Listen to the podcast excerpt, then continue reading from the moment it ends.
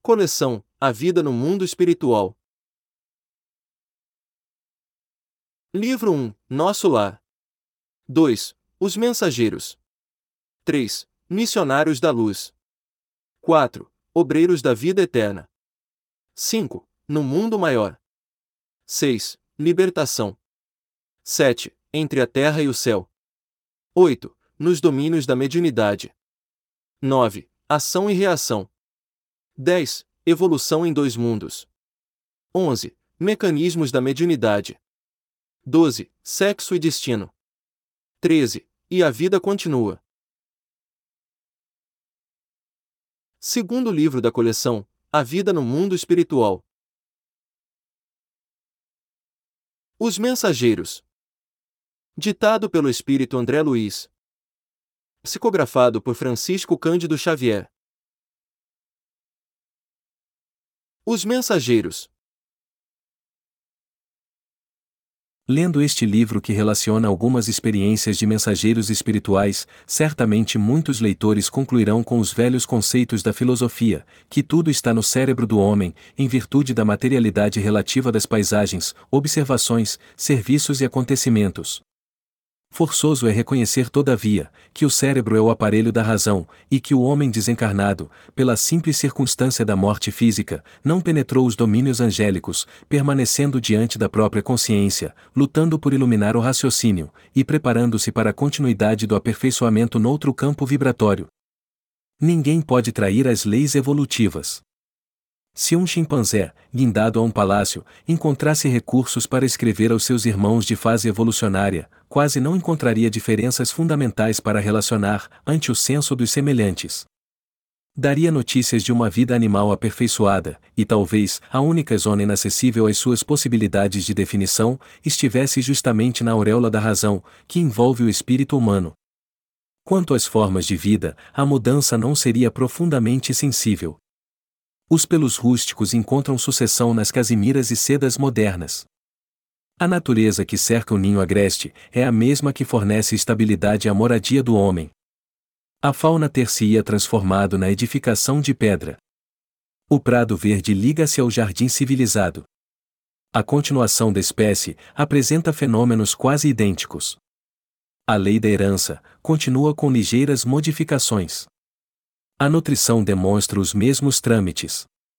A união de família consanguínea revela os mesmos traços fortes.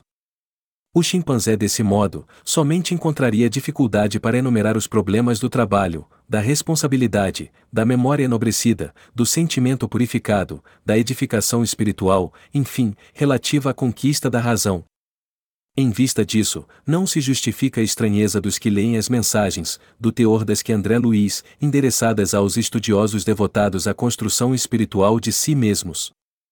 O homem vulgar costuma estimar as expectativas ansiosas, à espera de acontecimentos espetaculares, esquecido de que a natureza não se perturba para satisfazer a pontos de vista da criatura. A morte física não é salto do desequilíbrio, e passo da evolução, simplesmente.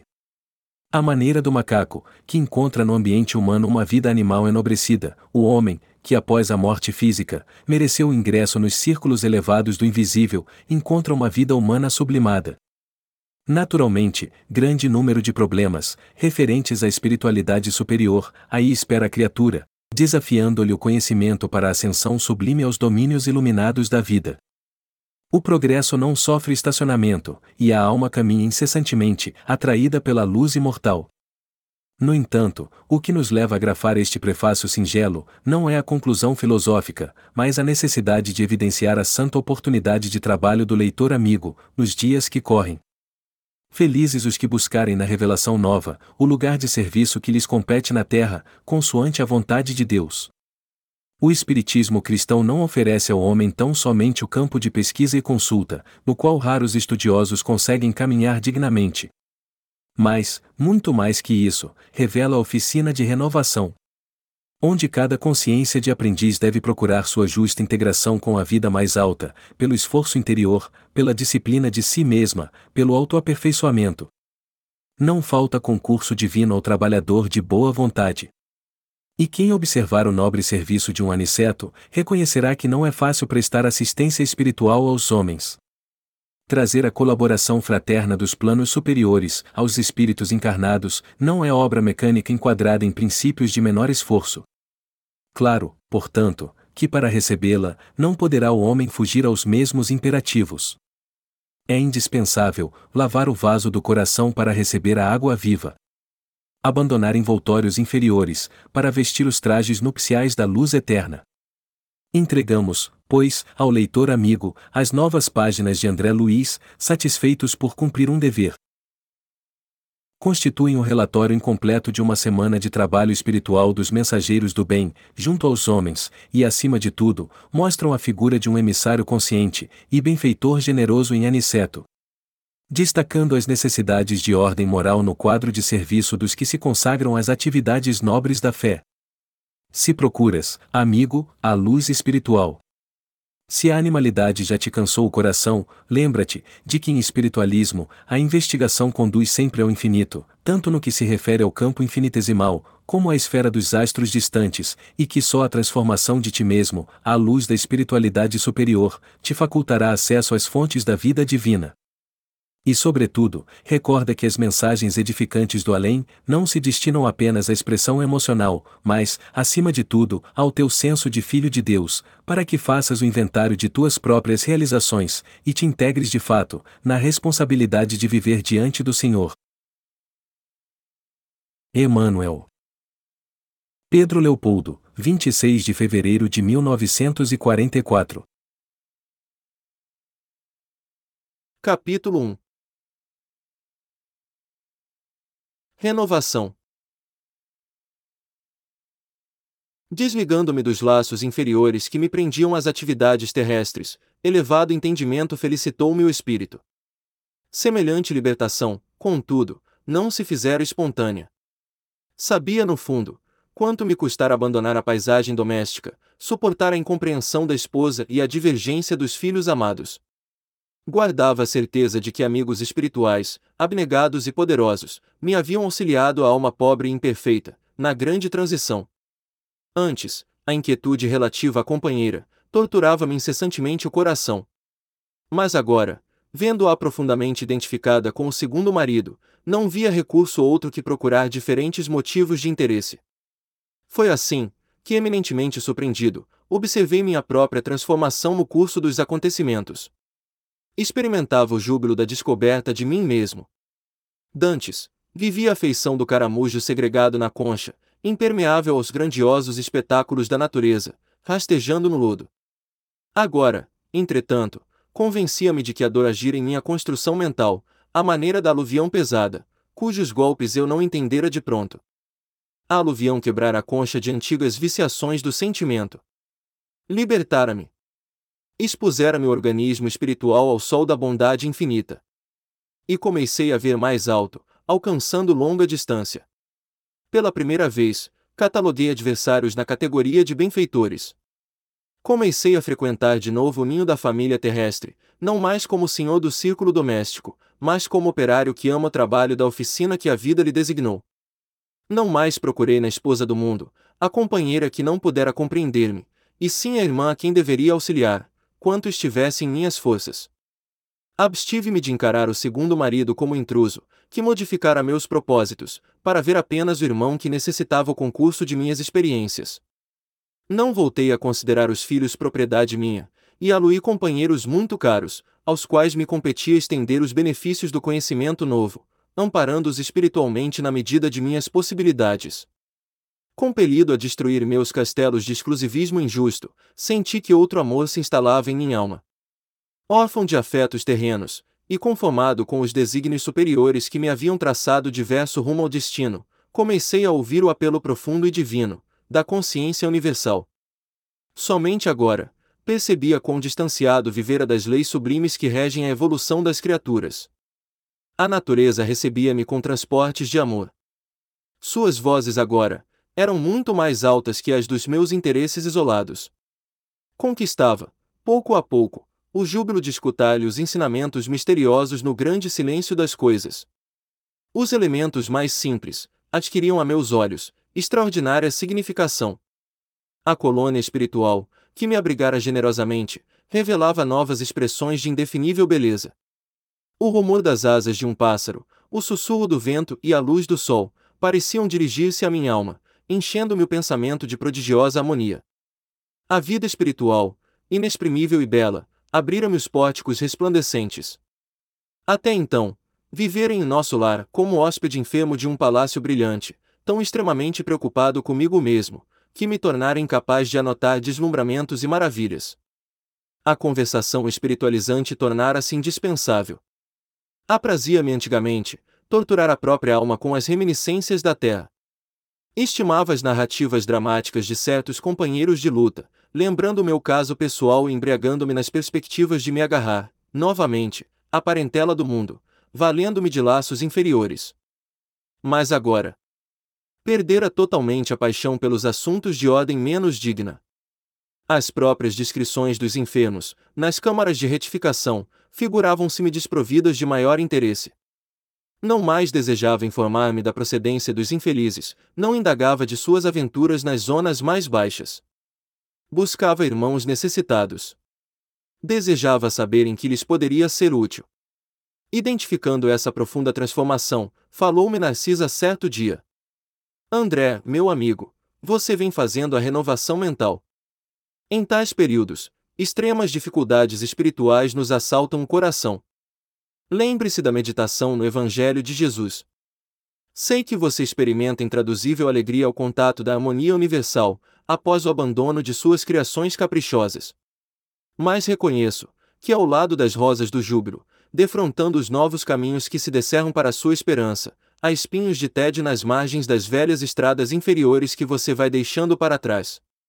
Seu coração é uma taça iluminada aos raios do alvorecer divino, mas vazia dos sentimentos do mundo, que a encheram por séculos consecutivos. Não poderia, eu mesmo, formular tão exata definição do meu estado espiritual. Narcisa tinha razão.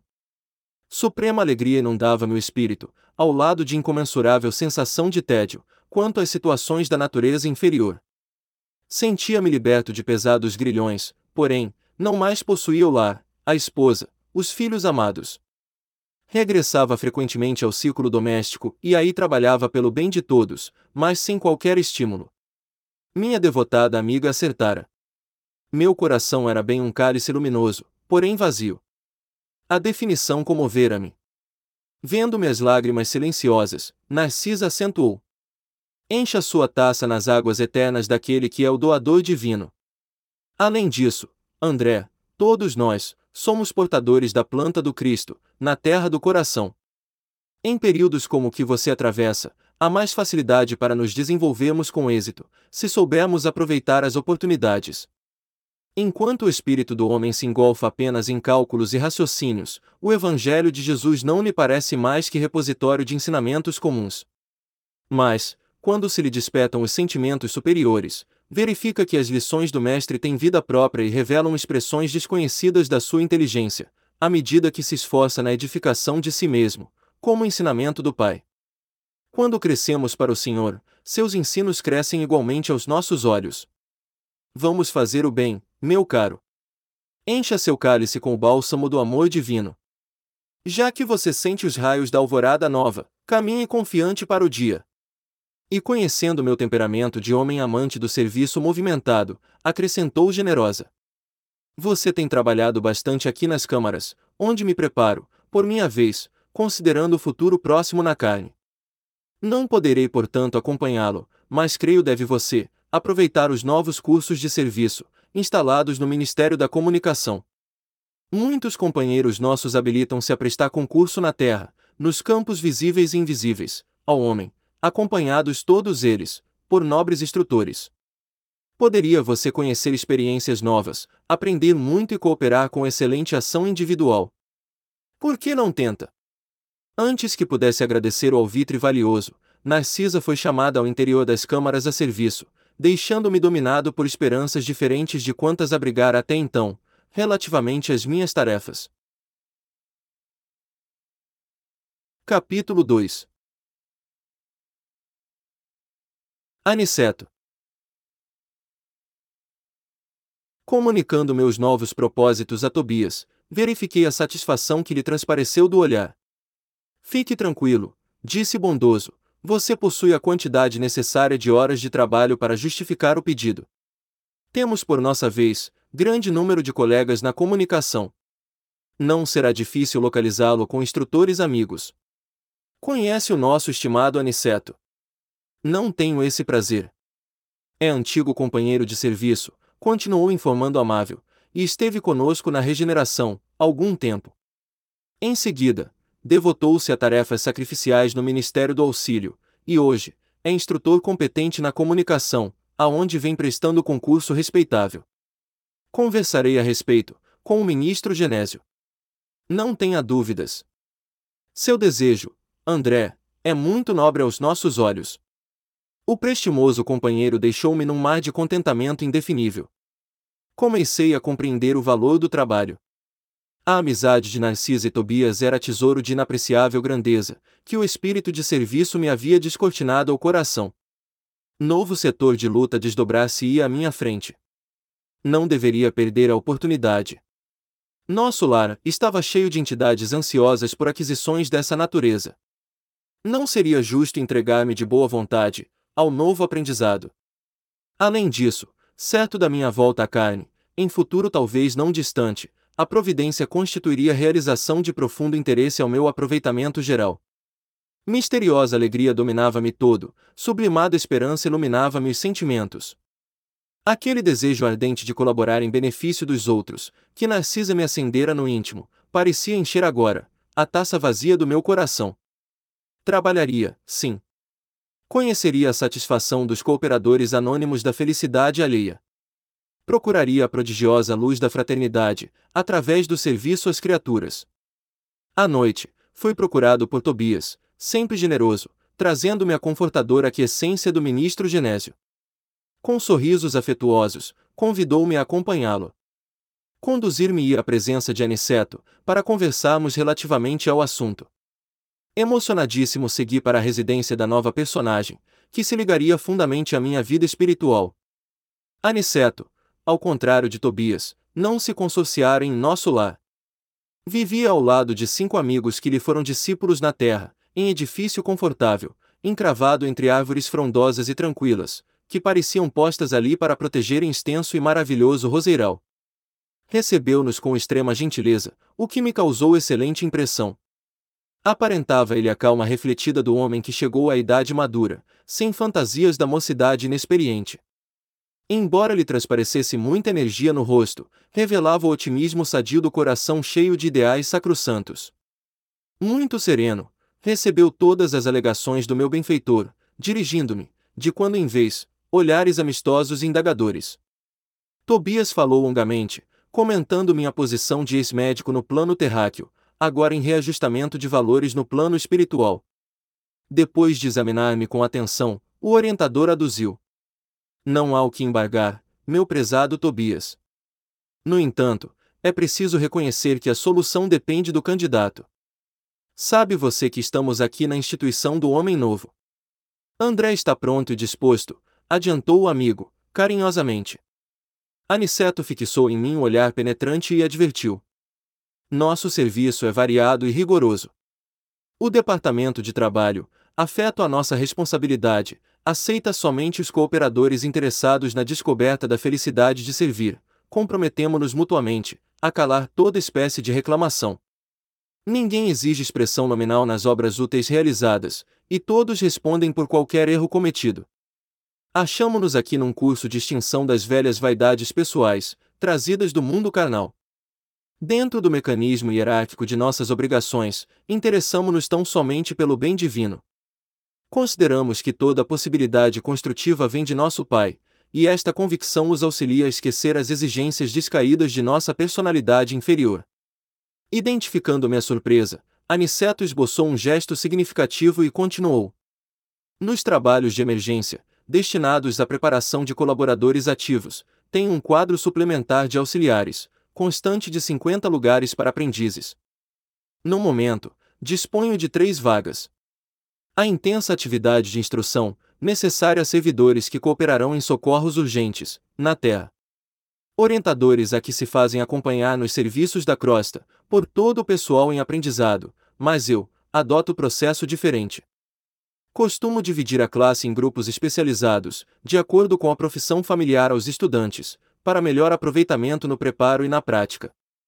Tenho presentemente um sacerdote católico romano, um médico, seis engenheiros, quatro professores, quatro enfermeiras, dois pintores, onze irmãs especializadas em trabalhos domésticos e dezoito operários diversos.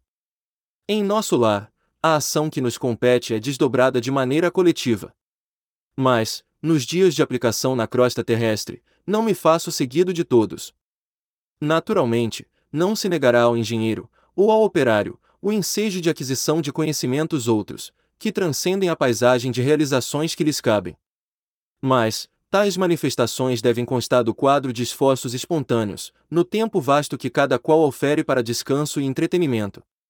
Considerando, pois, o serviço atual, temos interesse em aproveitar as horas no limite máximo, não só em benefício dos que necessitam de nosso concurso fraternal, como também a favor de nós mesmos, no que toca à eficiência. Ponderei admirado o curioso processo, enquanto o orientador fazia longa pausa. Após mergulhar toda a atenção em mim, como se desejasse perceber o efeito de suas palavras, Aniceto continuou. Este método não visa apenas a criar obrigações para os outros. Aqui, como na Terra, quem alcança a melhor porção nas aulas e demonstrações, não é propriamente o discípulo e sim o instrutor, que enriquece observações e intensifica experiências. Quando o ministro Esperidião me chamou a exercer o cargo, aceitei-o sob a condição de não perder tempo na melhoria e educação de mim mesmo. Desse modo, não preciso alongar-me noutras considerações. Creio haver dito bastante. Se está portanto disposto, não posso recusar-me a aceitá-lo. Compreendo seus nobres programas, respondi comovido. Será honra para mim a possibilidade de acompanhá-lo e receber suas determinações de serviço.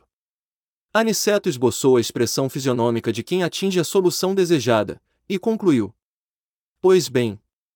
Poderá começar amanhã. E dirigindo-se a Tobias, acrescentou: Encaminho nosso amigo amanhã cedo, ao centro de mensageiros. Lá estaremos em estudo ativo e providência para que André seja bonificado pelas tabelas da comunicação. Agradecemos satisfeitos, e logo em seguida a Tobias, despedi-me alimentando novas esperanças. Capítulo 3 No centro de mensageiros. No dia seguinte, após ouvir longas ponderações de Narcisa, demandei o centro de mensageiros, no Ministério da Comunicação. Acompanhava-me o prestimoso Tobias, não obstante os imensos trabalhos que lhe ocupavam o círculo pessoal. Deslumbrado, atingi a série de majestosos edifícios de que se compõe a sede da instituição. Julguei encontrar algumas universidades reunidas, tal a enorme extensão deles. Pátios amplos, povoados de arvoredos e jardins, convidavam a sublimes meditações. Tobias arrancou-me do encantamento, exclamando: O centro é muito vasto. Atividades complexas são desempenhadas neste departamento de nossa colônia espiritual. Não creia esteja resumida a instituição nos edifícios sob nossos olhos. Temos, nesta parte, tão somente a administração central e alguns pavilhões destinados ao ensino e à preparação em geral. Mas esta organização imensa restringe-se ao movimento de transmissão de mensagens, Perguntei curioso. O companheiro sorriu significativamente e esclareceu. Não suponha se encontre aqui localizado o serviço de correio simplesmente. O centro prepara entidades a fim de que se transformem em cartas vivas de socorro e auxílio aos que sofrem no umbral, na crosta e nas trevas. Acreditaria, porventura, que tanto trabalho se destinasse apenas à mera movimentação de noticiário. Amplie suas vistas, este serviço é a cópia de quantos se vem fazendo nas mais diversas cidades espirituais dos planos superiores.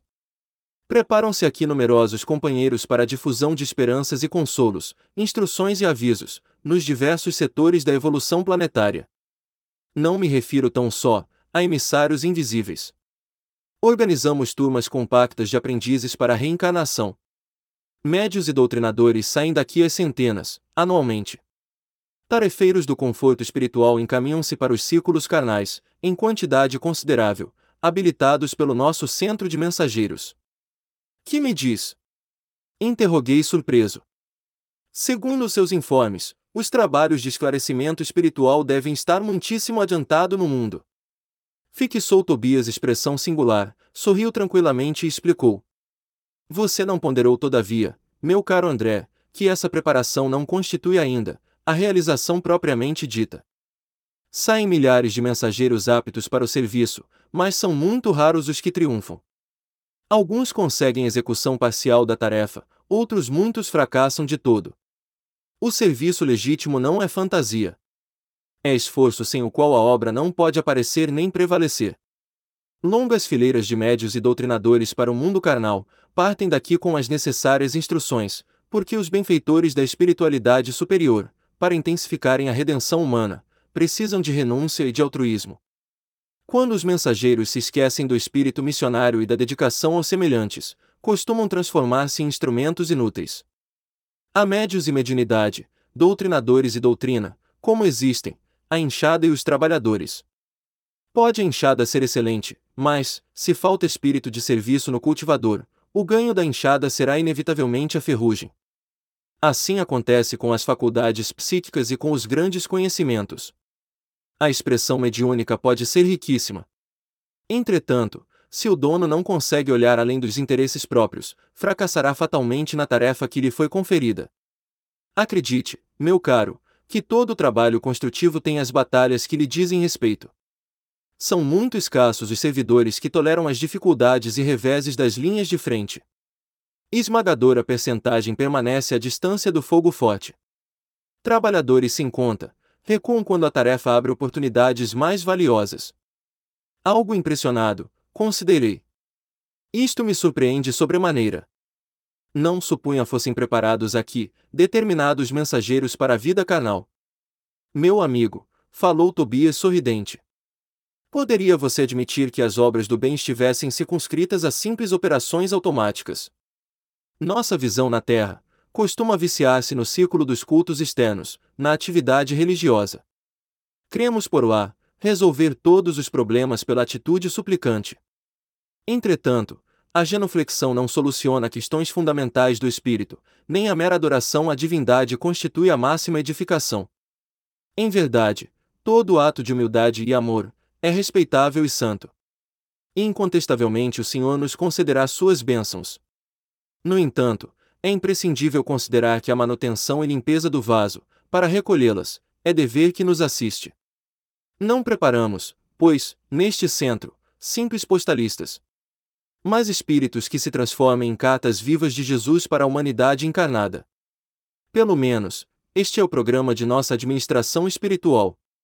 Calei emocionado, ponderando a grandeza dos ensinamentos. Meu companheiro, após longa pausa, prosseguiu observando. Raros triunfam, porque quase todos estamos ainda ligados a extenso pretérito de erros criminosos, que nos deformaram a personalidade.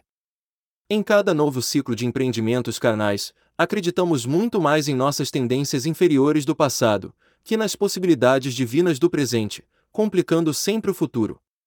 É desse modo que prosseguimos por lá, agarrados ao mal e esquecidos do bem, chegando por vezes, ao disparate de interpretar dificuldades como punições, quando todo obstáculo traduz oportunidade verdadeiramente preciosa aos que já tenham olhos de ver. A essa altura, alcançamos enorme recinto. Centenas de entidades penetravam no vasto edifício, cujas escadarias galgamos em animada conversação. Os aspectos do maravilhoso átrio impressionavam pela imponente beleza. Espécies de flores, até então desconhecidas para mim, adornavam colunatas, espalhando cores vivas e delicioso perfume. Quebrando-me o enlevo, Tobias explicou. As diversas turmas de aprendizes encaminham-se às aulas procuremos Aniceto no departamento de instrutores. Atravessamos galerias vastíssimas, sempre defrontados por verdadeiras multidões de entidades que buscavam as aulas, em palestras vibrantes. Em pequeno grupo que parecia manter conversação muito discreta, encontramos o generoso amigo da véspera, que nos abraçou sorridente e calmo. Muito bem! Disse alegre e bondoso, esperava o novo aluno, desde a manhãzinha e em virtude de Tobias alegar muita pressa, o nobre instrutor explicou. Doravante, André ficará aos meus cuidados.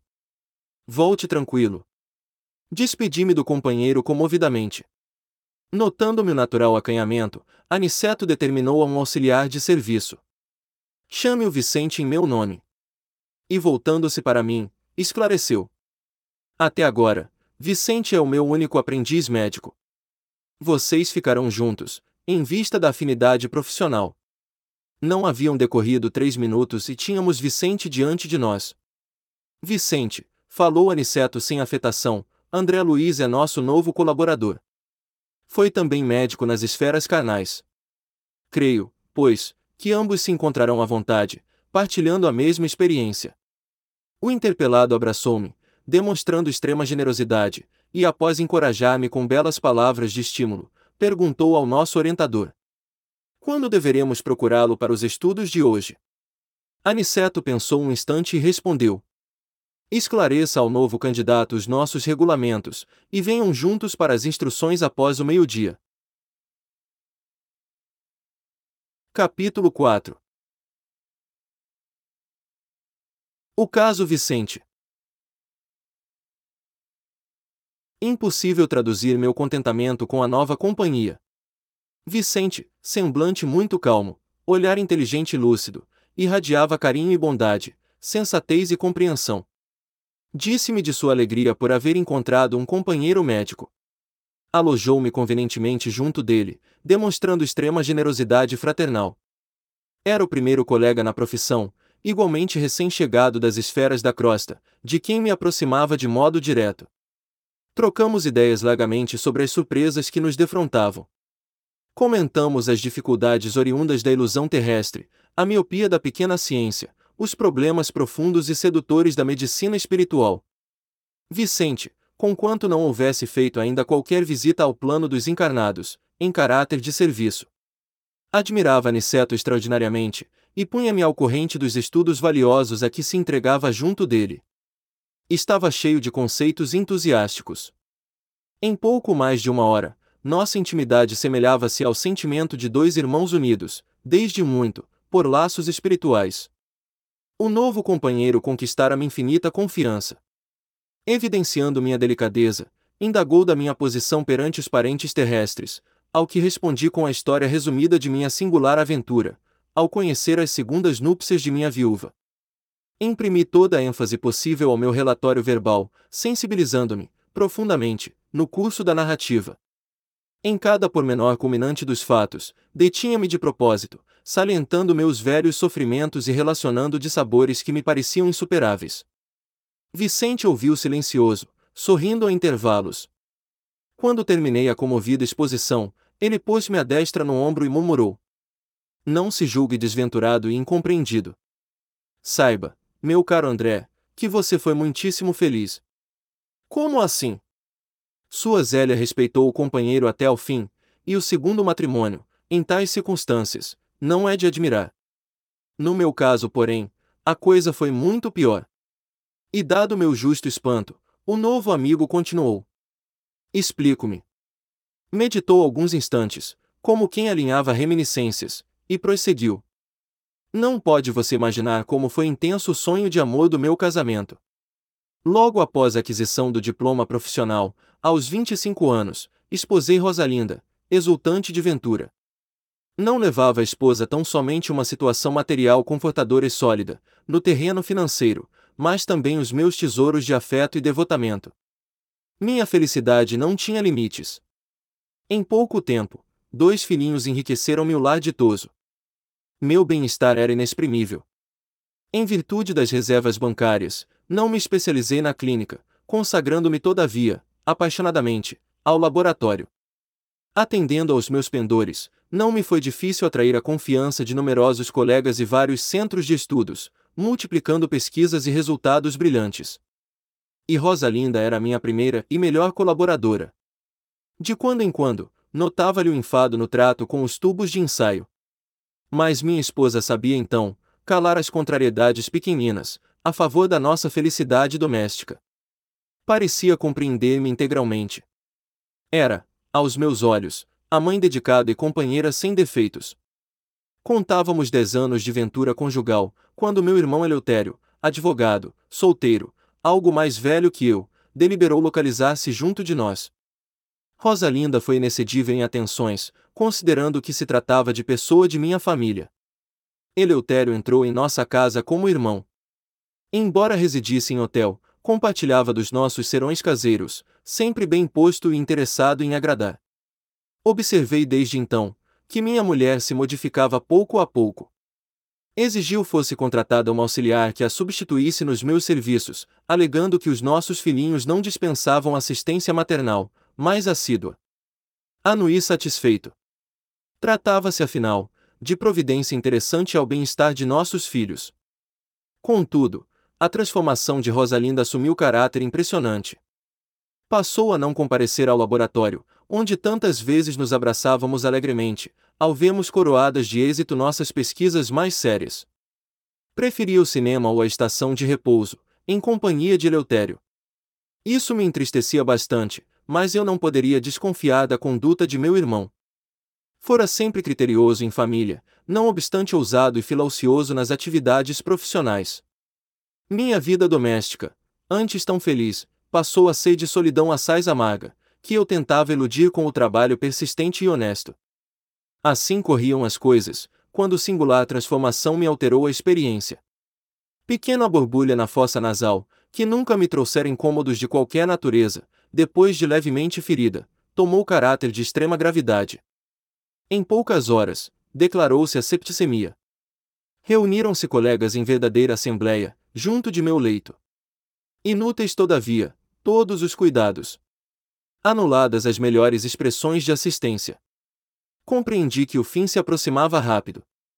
Rosalinda e Eleutério pareciam consternados, e até hoje guardo a impressão de reveres o olhar ansioso, no momento em que a neblina da morte me envolvia os olhos materiais. Nessa altura, Vicente fez longo estacato, como a fixar reminiscências mais dolorosas, e continuou menos vivaz.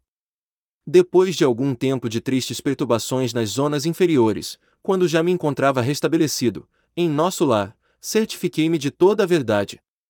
Voltando ao lar terreno, encontrei a grande surpresa. Rosalinda havia desposado Eleutério em segundas núpcias. Como são idênticas as nossas histórias! Exclamei impressionado. Isso é que não, protestou a sorrir. E continuou. Outra surpresa me dilacerava o coração. Somente ao regressar ao lar, soube que fora vítima de odioso crime. Meu próprio irmão inspirou a trama sutil e perversa. Minha mulher e ele apaixonaram-se perdidamente um pelo outro e cederam a tentações inferiores. Não havia que recorrer a divórcio, e mesmo que a legislação o facultasse, constituiria um escândalo o afastamento de Rosalinda para unir-se ao cunhado. Eleutério lembrou, porém, que possuíamos experiências de laboratório e sugeriu a Rosalinda a ideia de me aplicar em determinada cultura microbiana, que ele mesmo se incumbiria de obter, na primeira oportunidade. A pobre da companheira não vacilou, e valendo-se do meu sono descuidado, introduziu na minúscula espinha nasal, algo ferida, o vírus destruidor. E aí tem você o meu caso, naturalmente resumido.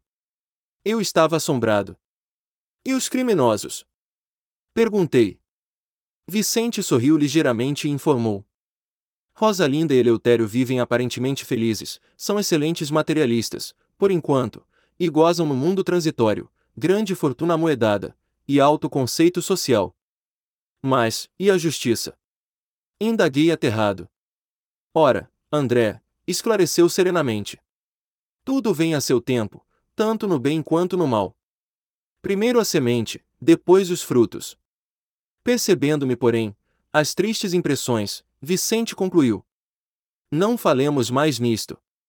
Aproxima-se a hora da instrução. Atendamos às nossas necessidades essenciais, auxiliando os nossos amados, que ainda permanecem à distância, nos círculos terrestres. Não se impressione. A árvore, para produzir, não reclama as folhas mortas. Para nós, atualmente, meu amigo, o mal é simples resultado da ignorância e nada mais. Capítulo 5 Ouvindo instruções. No grande salão, Aniceto esperava-nos acolhedor. Fileiras enormes de assistentes enchiam o espaço vastíssimo. Homens e mulheres aparentando idades diversas, permaneciam recolhidos a demonstrar, porém, expectativa e interesse. Hoje, explicou o nosso orientador, dirigindo-se a Vicente de maneira particular. Teremos a palavra de Telésforo, antigo lidador da comunicação, que pediu a presença de todos os aprendizes do trabalho de intercâmbio entre nós e os irmãos encarnados. Sentamo-nos confortavelmente, aguardando por nossa vez. Daí a minutos, Telésforo penetrava no recinto, sob harmoniosas vibrações de simpatia geral. Aniceto e outros instrutores instalaram-se ao lado dele, em torno da mesa nobre, onde se localizava a direção da Assembleia. Após saudar a assistência numerosíssima, formulando votos de paz incentivando-nos testemunhos redentores, Telésforo atingiu o assunto principal que o levara até ali. Agora, disse com autoridade, sem hesitação, conversaremos sobre as necessidades da representação de nossa colônia nos trabalhos terrestres. Aqui se encontram companheiros fracassados nas intenções mais nobres, e irmãos outros desejosos de colaborar nas tarefas que condizem com as nossas responsabilidades atuais. Referimos-nos às laboriosas atividades da comunicação, no plano carnal.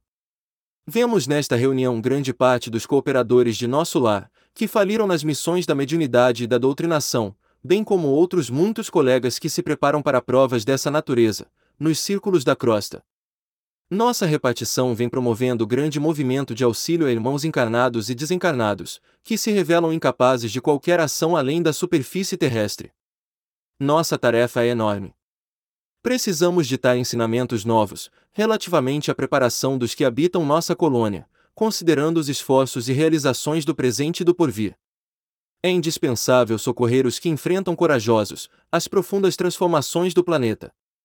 As transições essenciais da existência na Terra encontram a maioria dos homens absolutamente distraídos das realidades eternas.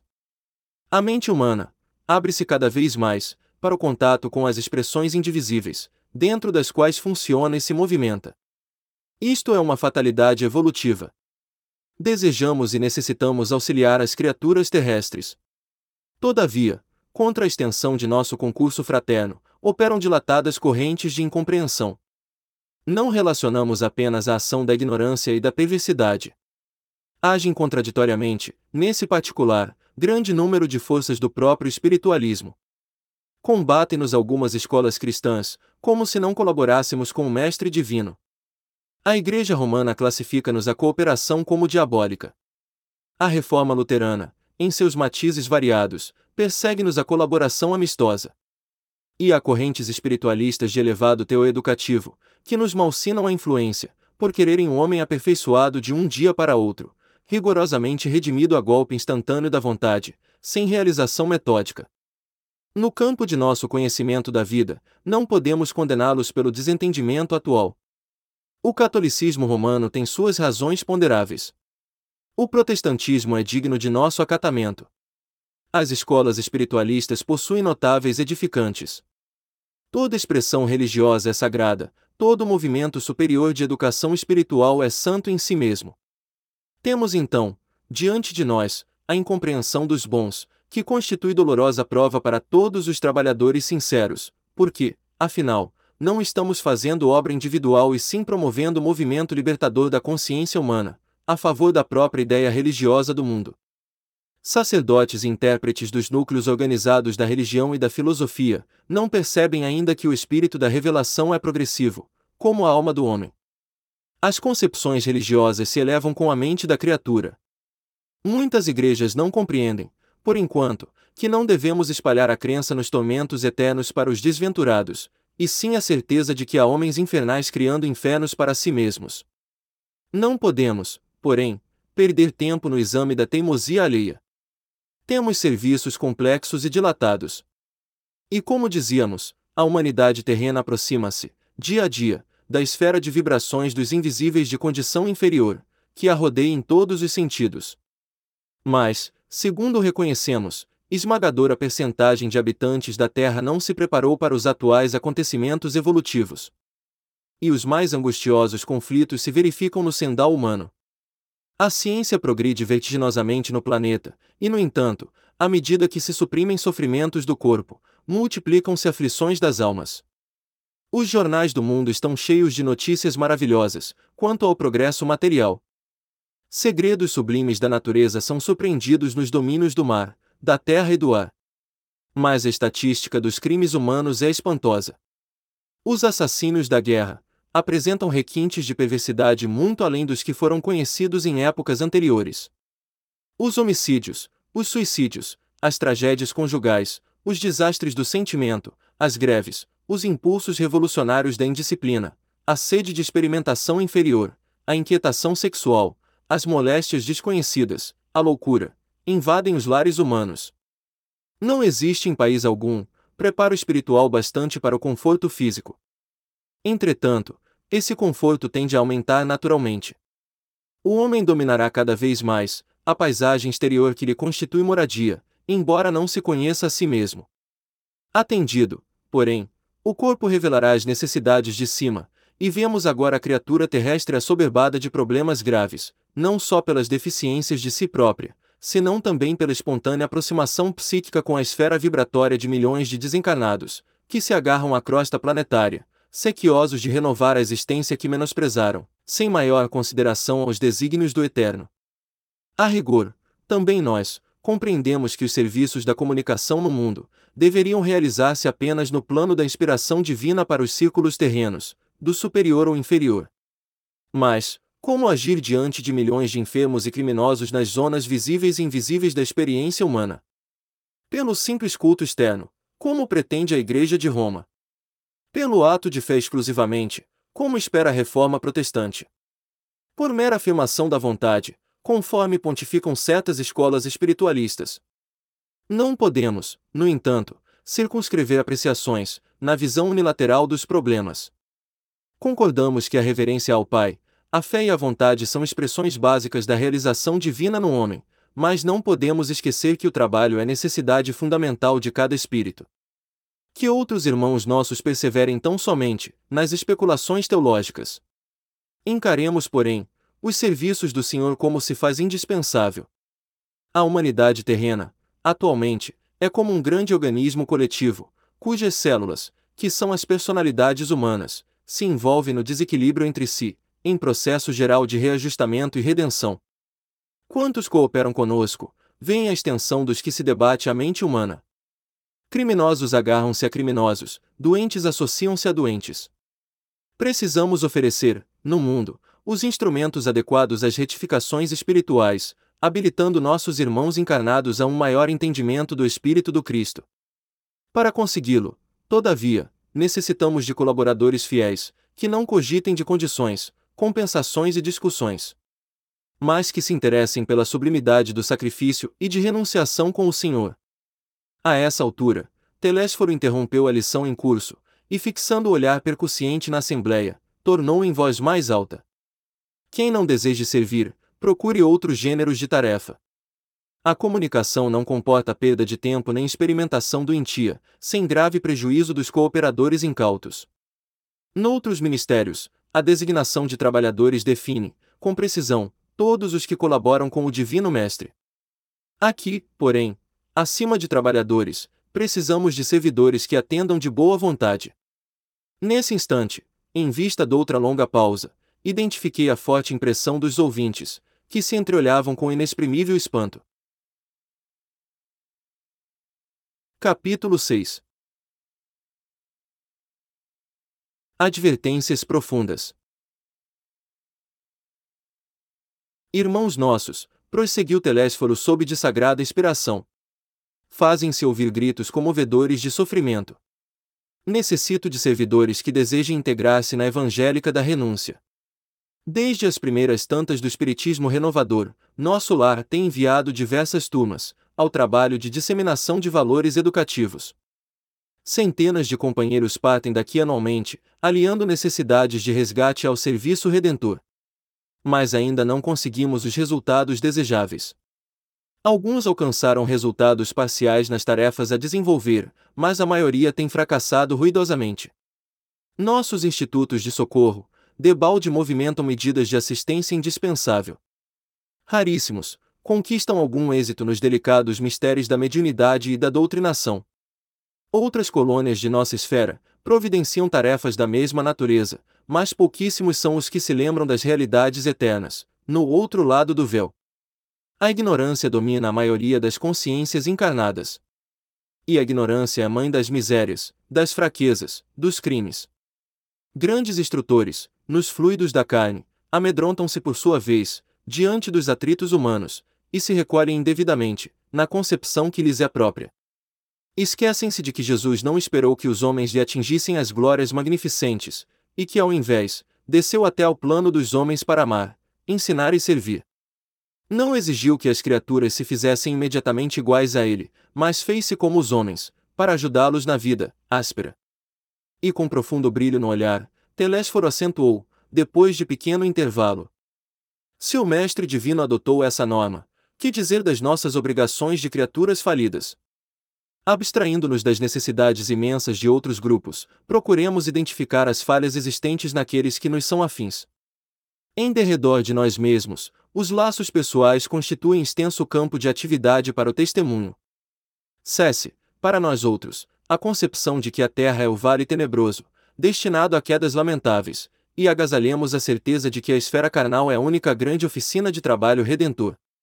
Preparemo-nos para a cooperação eficiente e indispensável. Esqueçamos os erros do passado e lembremos-nos de nossas obrigações fundamentais. A causa geral dos desastres mediúnicos é a ausência da noção de responsabilidade e da recordação do dever a cumprir. Quantos de vós fostes abonados, aqui, por generosos benfeitores que buscaram auxiliar-vos, conduídos de vosso pretérito cruel? Quantos de vós partistes, entusiastas, formulando enormes promessas? Entretanto, não soubestes recapitular dignamente, para aprender a servir, conforme os desígnios superiores do Eterno. Quando o Senhor vos enviava possibilidades materiais para o necessário, regressáveis à ambição desmedida. Ante o acréscimo de misericórdia do labor intensificado, agarrastes a ideia da existência cômoda.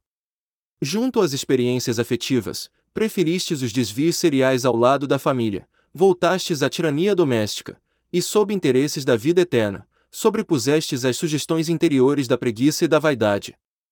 Disteis-vos, na maioria, a palavra sem responsabilidade e a indagação sem discernimento, amontoando atividades inúteis. Como médios, muitos de vós preferis em consciência de vós mesmos. Como doutrinadores, formuláveis conceitos para exportação, jamais para uso próprio. Que resultados atingimos? Grandes massas batem as fontes do espiritismo sagrado, tão só no propósito de lhe mancharem as águas. Não são procuradores do reino de Deus os que lhe forçam, desse modo, as portas, e sim caçadores dos interesses pessoais. São os sequiosos da facilidade, os amigos do menor esforço, os preguiçosos e delinquentes de todas as situações, que desejam ouvir os espíritos desencarnados, receosos da acusação que lhes dirige a própria consciência. O fel da dúvida invade o bálsamo da fé, nos corações bem intencionados. A sede de proteção indevida azorraga os seguidores da ociosidade. A ignorância e a maldade entregam-se às manifestações inferiores da magia negra. Tudo porque, meus irmãos, por que não temos sabido defender o sagrado depósito, por termos esquecido, em nossos labores canais, que Espiritismo é revelação divina para a renovação fundamental dos homens? não atendemos, ainda, como se faz indispensável, a construção do reino de Deus, em nós. Contudo, não abandonemos nossos deveres a meio da tarefa. Voltemos ao campo, retificando as semeaduras. O Ministério da Comunicação vem incentivando esse movimento renovador. Necessitamos de servidores de boa vontade, leais ao espírito da fé. Não serão admitidos os que não desejarem conhecer a glória oculta da cruz do testemunho, nem atendem aqui os que se aproximem com objetivos diferentes. Aqui estamos todos, companheiros da comunicação, endividados com o mundo, mas esperançosos de êxito em nossa tarefa permanente. Levantemos o olhar, o Senhor renova diariamente nossas benditas oportunidades de trabalho, mas, para atingirmos os resultados precisos, é imprescindível sejamos seguidores da renunciação ao inferior. Nenhum de nós, dos que aqui nos encontramos, está livre do ciclo de reencarnações na crosta, portanto, somos sequiosos de vida eterna. Não ouvidemos, desse modo, o calvário de nosso Senhor, convictos de que toda saída dos planos mais baixos deve ser uma subida para a esfera superior. E ninguém espere subir espiritualmente, sem esforço, sem suor e sem lágrimas. Nesse momento, cessou a preleção de Telésforo, que abençoou a Assembleia, mostrando o olhar infinitamente brilhante e aceitando, em seguida, o braço de Aniceto, para afastar-se debaixo de profunda impressão. Em face das incisivas declarações do instrutor, observei que numerosos circunstantes choravam em silêncio. Ao meu olhar interrogativo, Vicente explicou. São servidores fracassados. Nesse instante, Telésforo e o nosso orientador postaram-se junto de nós. Duas senhoras, de grave fisionomia, aproximaram-se respeitosamente e uma delas dirigiu-se a Aniceto, nestes termos. Desejávamos obsequio de uma informação concernente à próxima oportunidade de serviço que será concedida a Otávio. O Ministério prestará esclarecimentos, respondeu o interpelado atencioso. Todavia, tornou a interlocutora, ousaria reiterar-lhe o pedido. É que Marina, grande amiga nossa, casada na terra há alguns meses, prometeu-me cooperação para auxiliá-lo, e seria muito de meu agrado localizar agora, o meu pobre filho em novos braços maternais. Aniceto esboçou um gesto de compreensão, sorriu e esclareceu, sem afetação. Convém não estabelecer o plano por enquanto, porque, antes de tudo, precisamos conhecer a solução do processo de médios fracassados, em que está ele envolvido. Somente depois, minha irmã. Volvi os olhos para o Vicente, sem ocultar a surpresa, mas, enquanto as senhoras se retiravam conformadas, Aniceto dirigia-nos a palavra. Tenho serviços imediatos, em companhia de Telésforo. Deixo-os, a todos, em estudos e observação aqui no centro de mensageiros. Retirou-se Aniceto com os maiores, e um companheiro declarou alegremente: Podemos conversar. Nosso orientador, explicou-me Vicente, solícito. Considera trabalho útil toda conversação sadia que nos enriqueça os conhecimentos e aptidões para o serviço. Pelas nossas palestras construtivas, portanto, receberemos também a remuneração devida à cooperação normal. Curioso e surpreendido, indaguei. E se eu tentasse voltar aos assuntos ulteriores da Terra, esquecendo a conversação edificante? Vicente sorriu e retrucou. O prejuízo seria seu, porque aqui a palavra define o espírito. E se você fugisse à luz da palestra instrutiva, nossos orientadores conheceriam sua atitude imediatamente, porquanto sua presença se tornaria desagradável, e seu rosto se cobriria de sombra indefinível. Capítulo 7 A queda de Otávio A ausência de Aniceto deu ensejo a palestras interessantes. Formaram-se grupos de conversação amiga. Impressionado com as senhoras que haviam solicitado providências para Otávio, pedi a Vicente me apresentasse a elas.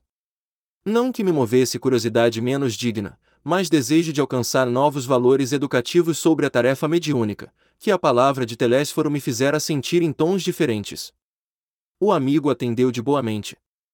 Em breves momentos, não me achava tão só à frente das irmãs Isaura e Isabel, mas do próprio Otávio, um pálido senhor que aparentava 40 anos. Também sou principiante aqui, expliquei, e minha condição é a do médico falido nos deveres que o senhor lhe confiou. Otávio sorriu e respondeu: Possivelmente, o meu amigo terá a seu favor o fato de haver ignorado as verdades eternas, no mundo. O mesmo não ocorre comigo, ademais.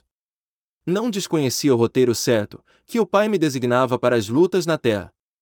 Não possuía títulos oficializados de competência, entretanto, dispunha de considerável cultura evangélica.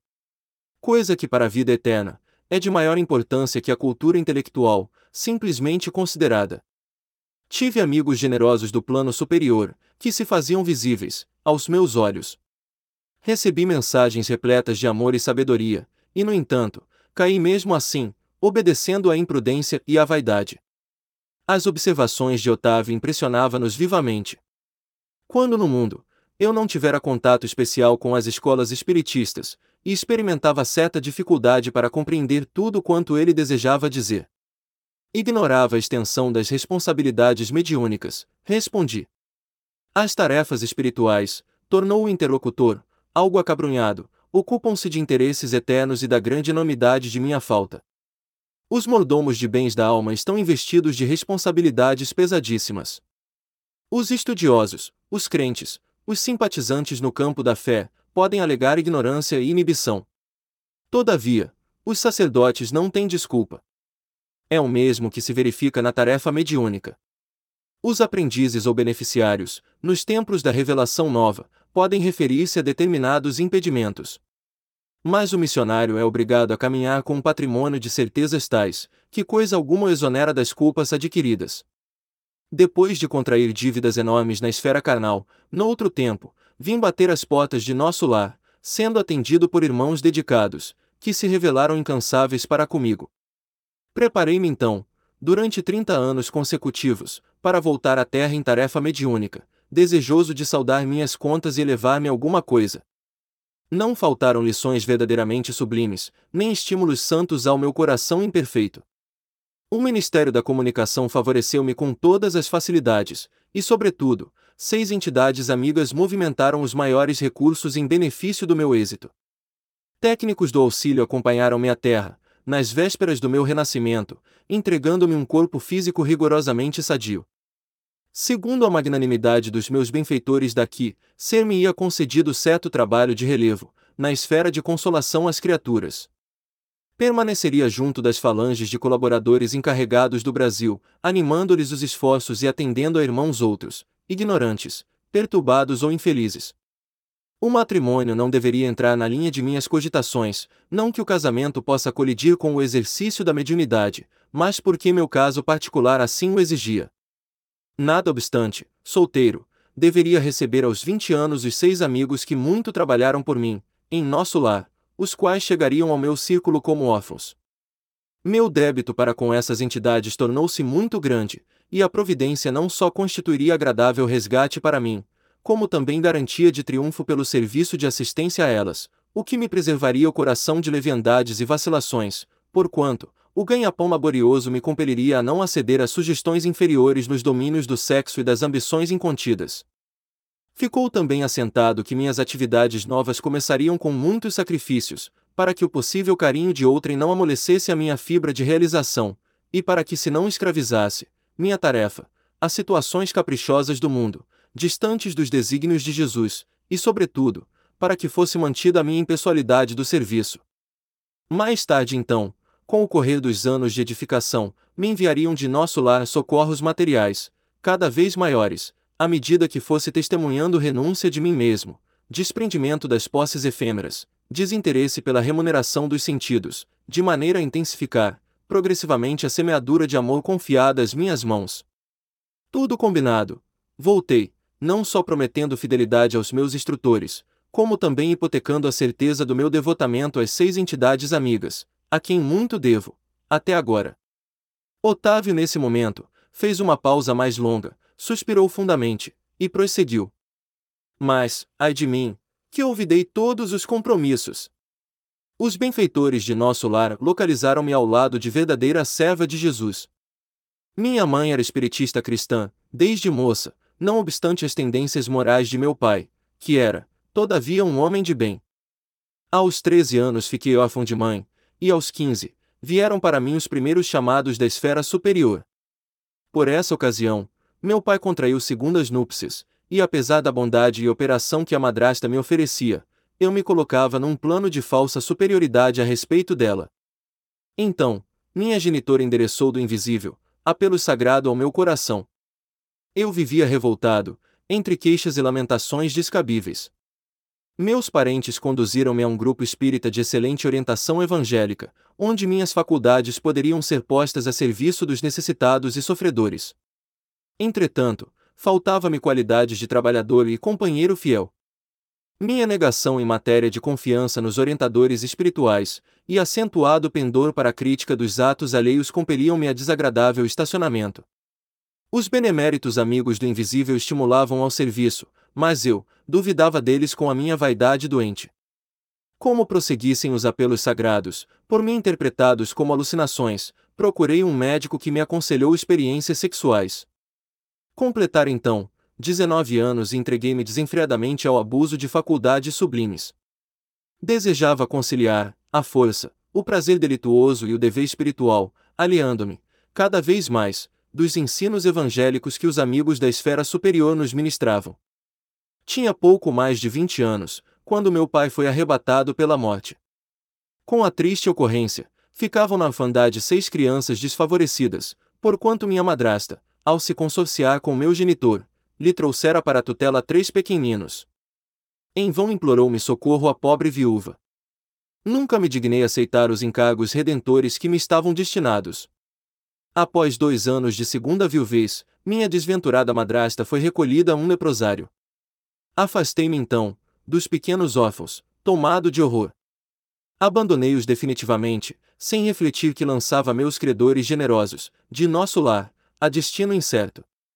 Em seguida, dando largas à ociosidade, com uma ação menos digna, e fui obrigado a casar-me pela violência. Mesmo assim, porém, persistiam os chamados do invisível, revelando-me a inesgotável misericórdia do Altíssimo. Contudo, à medida que olvidava meus deveres, toda tentativa de realização espiritual figurava-se-me mais difícil. E continuou a tragédia que inventei para meu próprio tormento. A esposa que me ligara, tão somente por apetites inconfessáveis, era criatura muito inferior à minha condição espiritual, e atraiu uma entidade monstruosa, em ligação com ela, para tomar o papel de meu filho. Releguei à rua seis carinhosas crianças, cuja convivência concorreria decisivamente para minha segurança moral, mas a companheira e o filho, ao que me pareceu, incumbiram-se da vingança. Atormentaram-me ambos, até ao fim da existência, quando para aqui regressei. Mal tendo completado quarenta anos, roído pela sífilis, pelo álcool e pelos desgostos, sem nada haver feito para meu futuro eterno sem construir coisa alguma no terreno do bem. Enxugou os olhos úmidos e concluiu: Como vê, realizei todos os meus condenáveis desejos, menos os desejos de Deus. Foi por isso que fali, agravando antigos débitos. Nesse instante, calou-se como se alguma coisa invisível lhe viesse à garganta. Abracei-o com simpatia fraternal, ansioso de proporcionar estímulo ao coração, mas Dona Isaura aproximou-se mais, acariciou-lhe a fronte e falou: não chores, filho. Jesus não nos falta com a bênção do tempo. Tem calma e coragem. Com carinho, meditei na bondade divina, que faz eco no amor de mãe, mesmo nas regiões de além-morte. Capítulo 8 O desastre de Acelino. Ia dirigir-me a Otávio novamente, quando alguém se aproximou e falou ao ex-médium, com voz forte: Não chore, meu caro. Você não está desamparado. Além disso, pode contar com o devotamento materno. Vivo em piores condições, mas não me faltam esperanças. Sem dúvida, estamos em bancarrota espiritual. No entanto, é razoável aguardarmos, confiantes, um novo empréstimo de oportunidades do tesouro divino. Deus não está pobre voltei-me surpreendido e não reconheci o recém-chegado. Dona Isaura fez o obsequio das apresentações. Estávamos diante de Acelino, que participa a mesma experiência. Notando o triste, Otávio sorriu e advertiu: Não sou um criminoso para o mundo, mas sou um falido para Deus e para nosso lar. Sejamos, porém, lógicos, revidou Acelino, parecendo mais encorajado. Você perdeu a partida porque não jogou, e eu a perdi jogando desastradamente. Tive 11 anos de tormento nas zonas inferiores. Sua situação não reclamou esse drástico. Mesmo assim, confio na providência. Nesse instante, interveio Vicente, acrescentando: Cada um de nós tem a experiência que lhe é própria. Nem todos ganham nas provas terrestres. E voltando-se de modo especial, para mim aduziu: Quantos de nós, os médicos, perdemos lamentavelmente na luta. Depois de concordar, trazendo à baila o meu próprio caso, objetei. Seria, porém, muitíssimo interessante conhecer a experiência de Acelino. Teria sofrido o mesmo acidente de Otávio. Creio de grande aproveitamento penetrar essas lições. No mundo, não compreendia bem o que fossem tarefas espirituais. Mas aqui a nossa visão se modifica. Há que cogitar do nosso futuro eterno. Acelino sorriu e obtemperou. Minha história é muito diferente. A queda que experimentei apresenta características diversas, e, a meu ver, muito mais graves. E atendendo-nos a expectativa, prosseguiu, narrando. Também parti de nosso lar, no século findo, após receber valioso patrimônio instrutivo dos nossos assessores. Segui enriquecido de bênçãos. Uma de nossas beneméritas ministras da comunicação presidiu, em pessoa, as medidas pertinentes à minha nova tarefa. Não faltaram providências para que me felicitassem a saúde do corpo e o equilíbrio da mente. Após formular grandes promessas aos nossos maiores, parti para uma das grandes cidades brasileiras, em serviço de nossa colônia. O casamento estava em meu roteiro de realizações.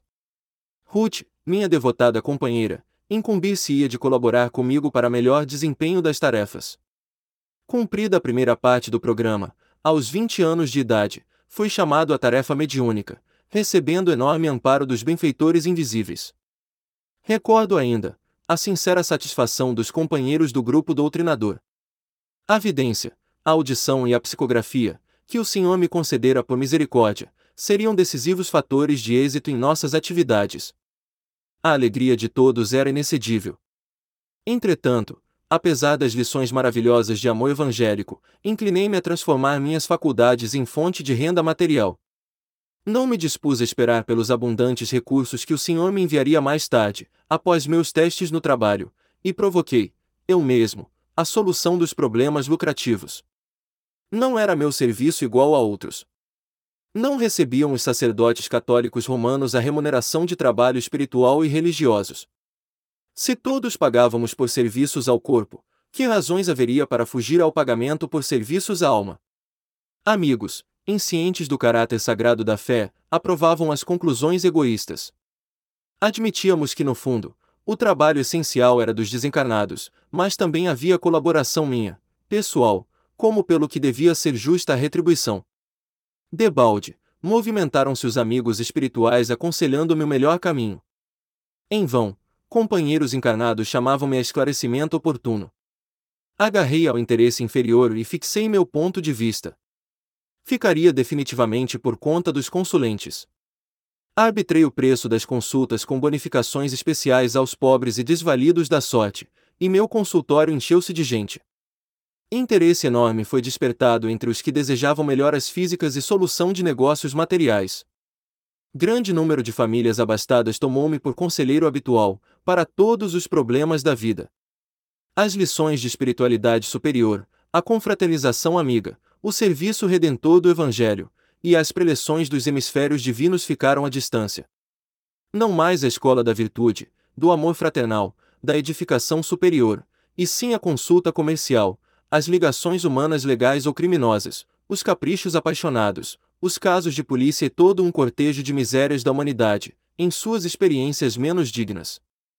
Transformara-se completamente a paisagem espiritual que me rodeava. A força de me cercar de pessoas criminosas, por questões de ganho sistemático. As baixas correntes mentais dos inquietos clientes encarceraram-me em sombria cadeia psíquica.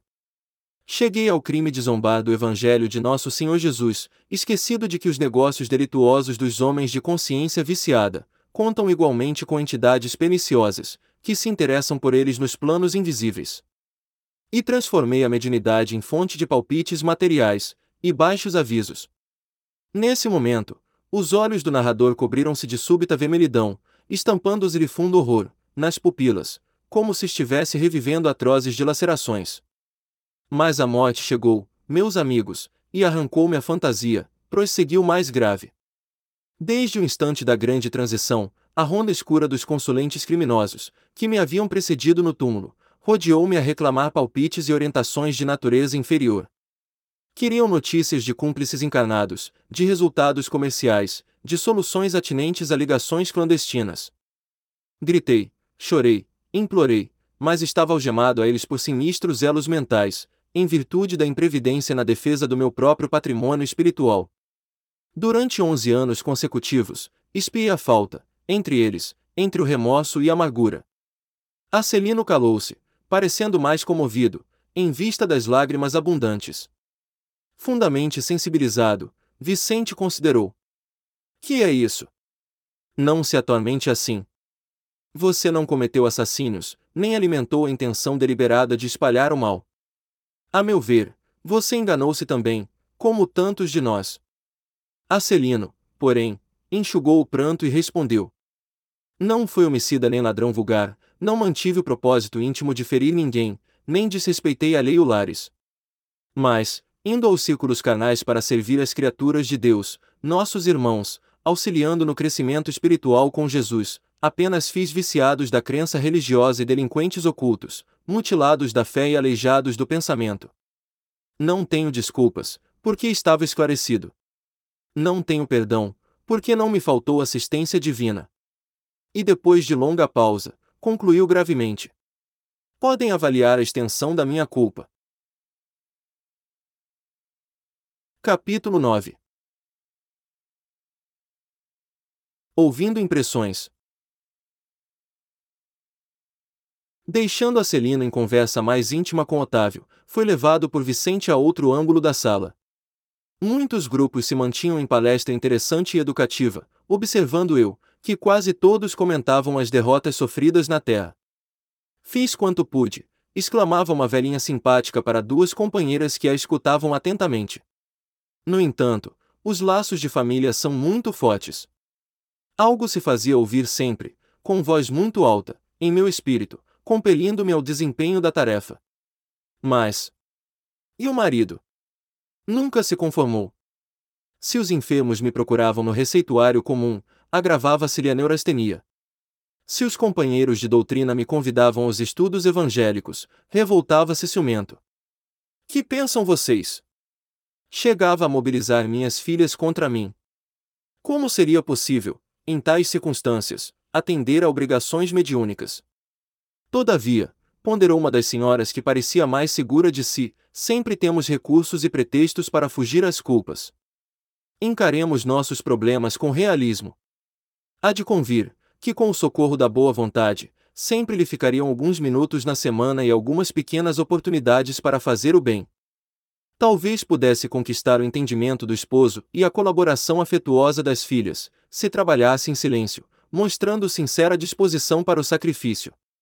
Nossos atos, Mariana, são muito mais contagiosos que as nossas palavras. Sim, respondeu a interlocutora, emitindo voz diferente. Concordo com a observação. Em verdade, nunca pude sofrer a incompreensão dos meus, sem reclamar. Para trabalharmos com eficiência, tornou a companheira sensata, é preciso saber calar, antes de tudo.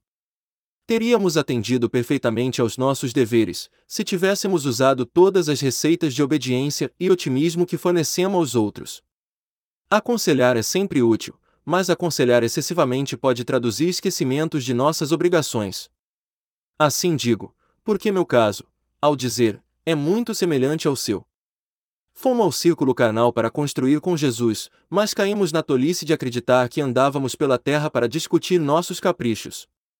Não executei minha tarefa mediúnica, em virtude da irritação que me dominou, dada a indiferença dos meus familiares pelos serviços espirituais. Nossos instrutores aqui, muito me recomendaram antes, que para bem ensinar é necessário exemplificar melhor. Entretanto, por minha desventura, tudo esqueci no trabalho temporário da terra. Se meu marido fazia ponderações, eu criava refutações. Não suportava qualquer parecer contrário ao meu ponto de vista, em matéria de crença, incapaz de perceber a vaidade e a tolice dos meus gestos. Das irreflexões nasceu minha perda última, na qual agravei de muito as responsabilidades. Quase mensalmente, Joaquim e eu nos empenhávamos em discussões, e então trocávamos apenas os insultos contundentes, mas também os fluidos venenosos, segregados por nossa mente rebelde e enfermiça. Entre os conflitos e suas consequências, passei o tempo inutilizada para qualquer trabalho de elevação espiritual. Nesse instante, chamou-me Vicente para apresentar um amigo. Ao nosso lado, outro grupo de senhoras conversava animadamente. Afinal, Ernestina, indagava uma delas mais jovem, qual foi a causa do seu desastre? Apenas o medo, minha amiga, explicou-se a interpelada. Tive medo de tudo e de todos. Foi o meu grande mal. Mas, como tudo isto impressiona! Você foi muitíssimo preparada. Recordo-me ainda das nossas lições em conjunto. As instrutoras do esclarecimento confiavam extraordinariamente no seu concurso. Seu aproveitamento era um padrão para nós outras. Sim, minha querida Lesta, suas reminiscências fazem-me sentir com mais clareza a extensão da minha bancarrota pessoal. Entretanto, não devo fugir à realidade. Fui a culpada de tudo. Preparei-me o bastante para resgatar antigos débitos e efetuar edificações novas. Contudo, não vigiei como se impunha. O chamamento ao serviço ressoou no tempo próprio, orientando-me o raciocínio a melhores esclarecimentos. Nossos instrutores me proporcionavam os mais santos incentivos, mas desconfiei dos homens, dos desencarnados e até de mim mesma. Nos estudiosos do plano físico, enxergava pessoas de má fé. Nos irmãos invisíveis presumia encontrar apenas galhofeiros fantasiados de orientadores, e em mim mesma, receava as tendências nocivas. Muitos amigos tinham conta de virtuosa, pelo rigorismo das minhas exigências. Todavia, no fundo, eu não passava de enferma voluntária, carregada de aflições inúteis. Foi uma grande infantilidade da sua parte, retrucou a outra. Você olvidou que na esfera carnal, o maior interesse da alma é a realização de algo útil para o bem de todos, com vistas ao infinito e à eternidade. Nesse mister, é indispensável contar com o assédio de todos os elementos contrários. Ironias da ignorância, ataques da insensatez, sugestões inferiores da nossa própria animalidade surgirão, com certeza, no caminho de todo trabalhador fiel. São circunstâncias lógicas e fatais do serviço, porque não vamos ao mundo psíquico para descanso injustificável, mas para lutar pela nossa melhoria, a despeito de todo impedimento fortuito. Compreendo agora, disse a outra. Todavia, o receio das mistificações prejudicou minha bela oportunidade. Minha amiga, tornou a interlocutora, é tarde para lamentar. Tanto tememos as mistificações, que acabamos por mistificar os serviços do Cristo. Eu ouvi a palestra com interesse crescente, mas o companheiro levou-me adiante para novas apresentações. Atendi a esses agradáveis deveres da sociedade de nosso lar, mas, para não perder ensejo de instruir-me, continuava atento às conversações em torno. Alguns cavalheiros mantinham discreta permuta de pareceres. Reconheço que fali, dizia um deles em tom grave, e muito já espiei nas regiões inferiores, mas aguardo novos recursos da providência. Faltou-lhe, porém, bastante orientação para o caminho. Perguntava um companheiro. Explico-me, esclareceu o primeiro, faltou-me o amparo da esposa. Enquanto a tive a meu lado, verificava-se profundo equilíbrio em minhas forças psíquicas. A companhia dela, sem que eu pudesse explicar, compensava-me todo o gasto de energia mediúnica. Minha noção de balanço estava nas mãos de minha querida Adélia. Esqueci-me, porém, de que o bom servo deve estar preparado para o serviço do Senhor, em qualquer circunstância. Não aprendi a ciência da conformação e nem me resignei a percorrer sozinho as estradas humanas. Quando me senti sem a dedicada companheira, arrebatada pela morte, amedrontei-me, por sentir-me em desequilíbrio, e erradamente, procurei substituí-la, e fui acidentado. Extremamente ligada a entidades malfazejas, minha segunda mulher, com os seus desvarios, arrastou-me a perversões sexuais de que nunca me supusera capaz. Voltei, insensível ao convívio de criaturas perversas, e tendo começado bem, acabei mal. Meus desastres foram enormes. Entretanto, Embora reconheça minha deficiência, entendo ainda hoje que o triunfo, mesmo no futuro, ser-me-á muito difícil sem a companheira bem-amada. Tornara-se a palestra sumamente interessante. Desejava acompanhar-lhe o curso, mas Vicente chamou-me a atenção para outro assunto e era necessário acompanhá-lo. Capítulo 10 A experiência de Joel Afastando-nos para um canto do salão, acompanhei Vicente que se dirigiu a um velhote de fisionomia simpática. Então, meu caro Joel, como vai? Perguntou atencioso. O interpelado teve uma expressão melancólica e informou. Graças à bondade divina, sinto-me bastante melhorado. Tenho ido diariamente às aplicações magnéticas dos gabinetes de socorro, no auxílio, e estou mais forte. Cederam as vertigens, Indagou o companheiro com interesse.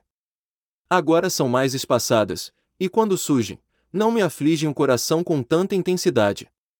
Nesse instante, Vicente descansou os olhos muito lúcidos nos meus, e disse sorrindo: Joel também andou nos círculos carnais em tarefa mediúnica, e pode contar experiência muito interessante. O novo amigo, que me parecia um enfermo em princípios de convalescença, esboçou melancólico sorriso e falou: Fiz minha tentativa na terra, mas fracassei. A luta não era pequena, e fui fraco demais. O que mais me impressionou no caso dele, porém, interpôs Vicente em tom fraterno. É a moléstia que o acompanha até aqui, e persiste ainda agora.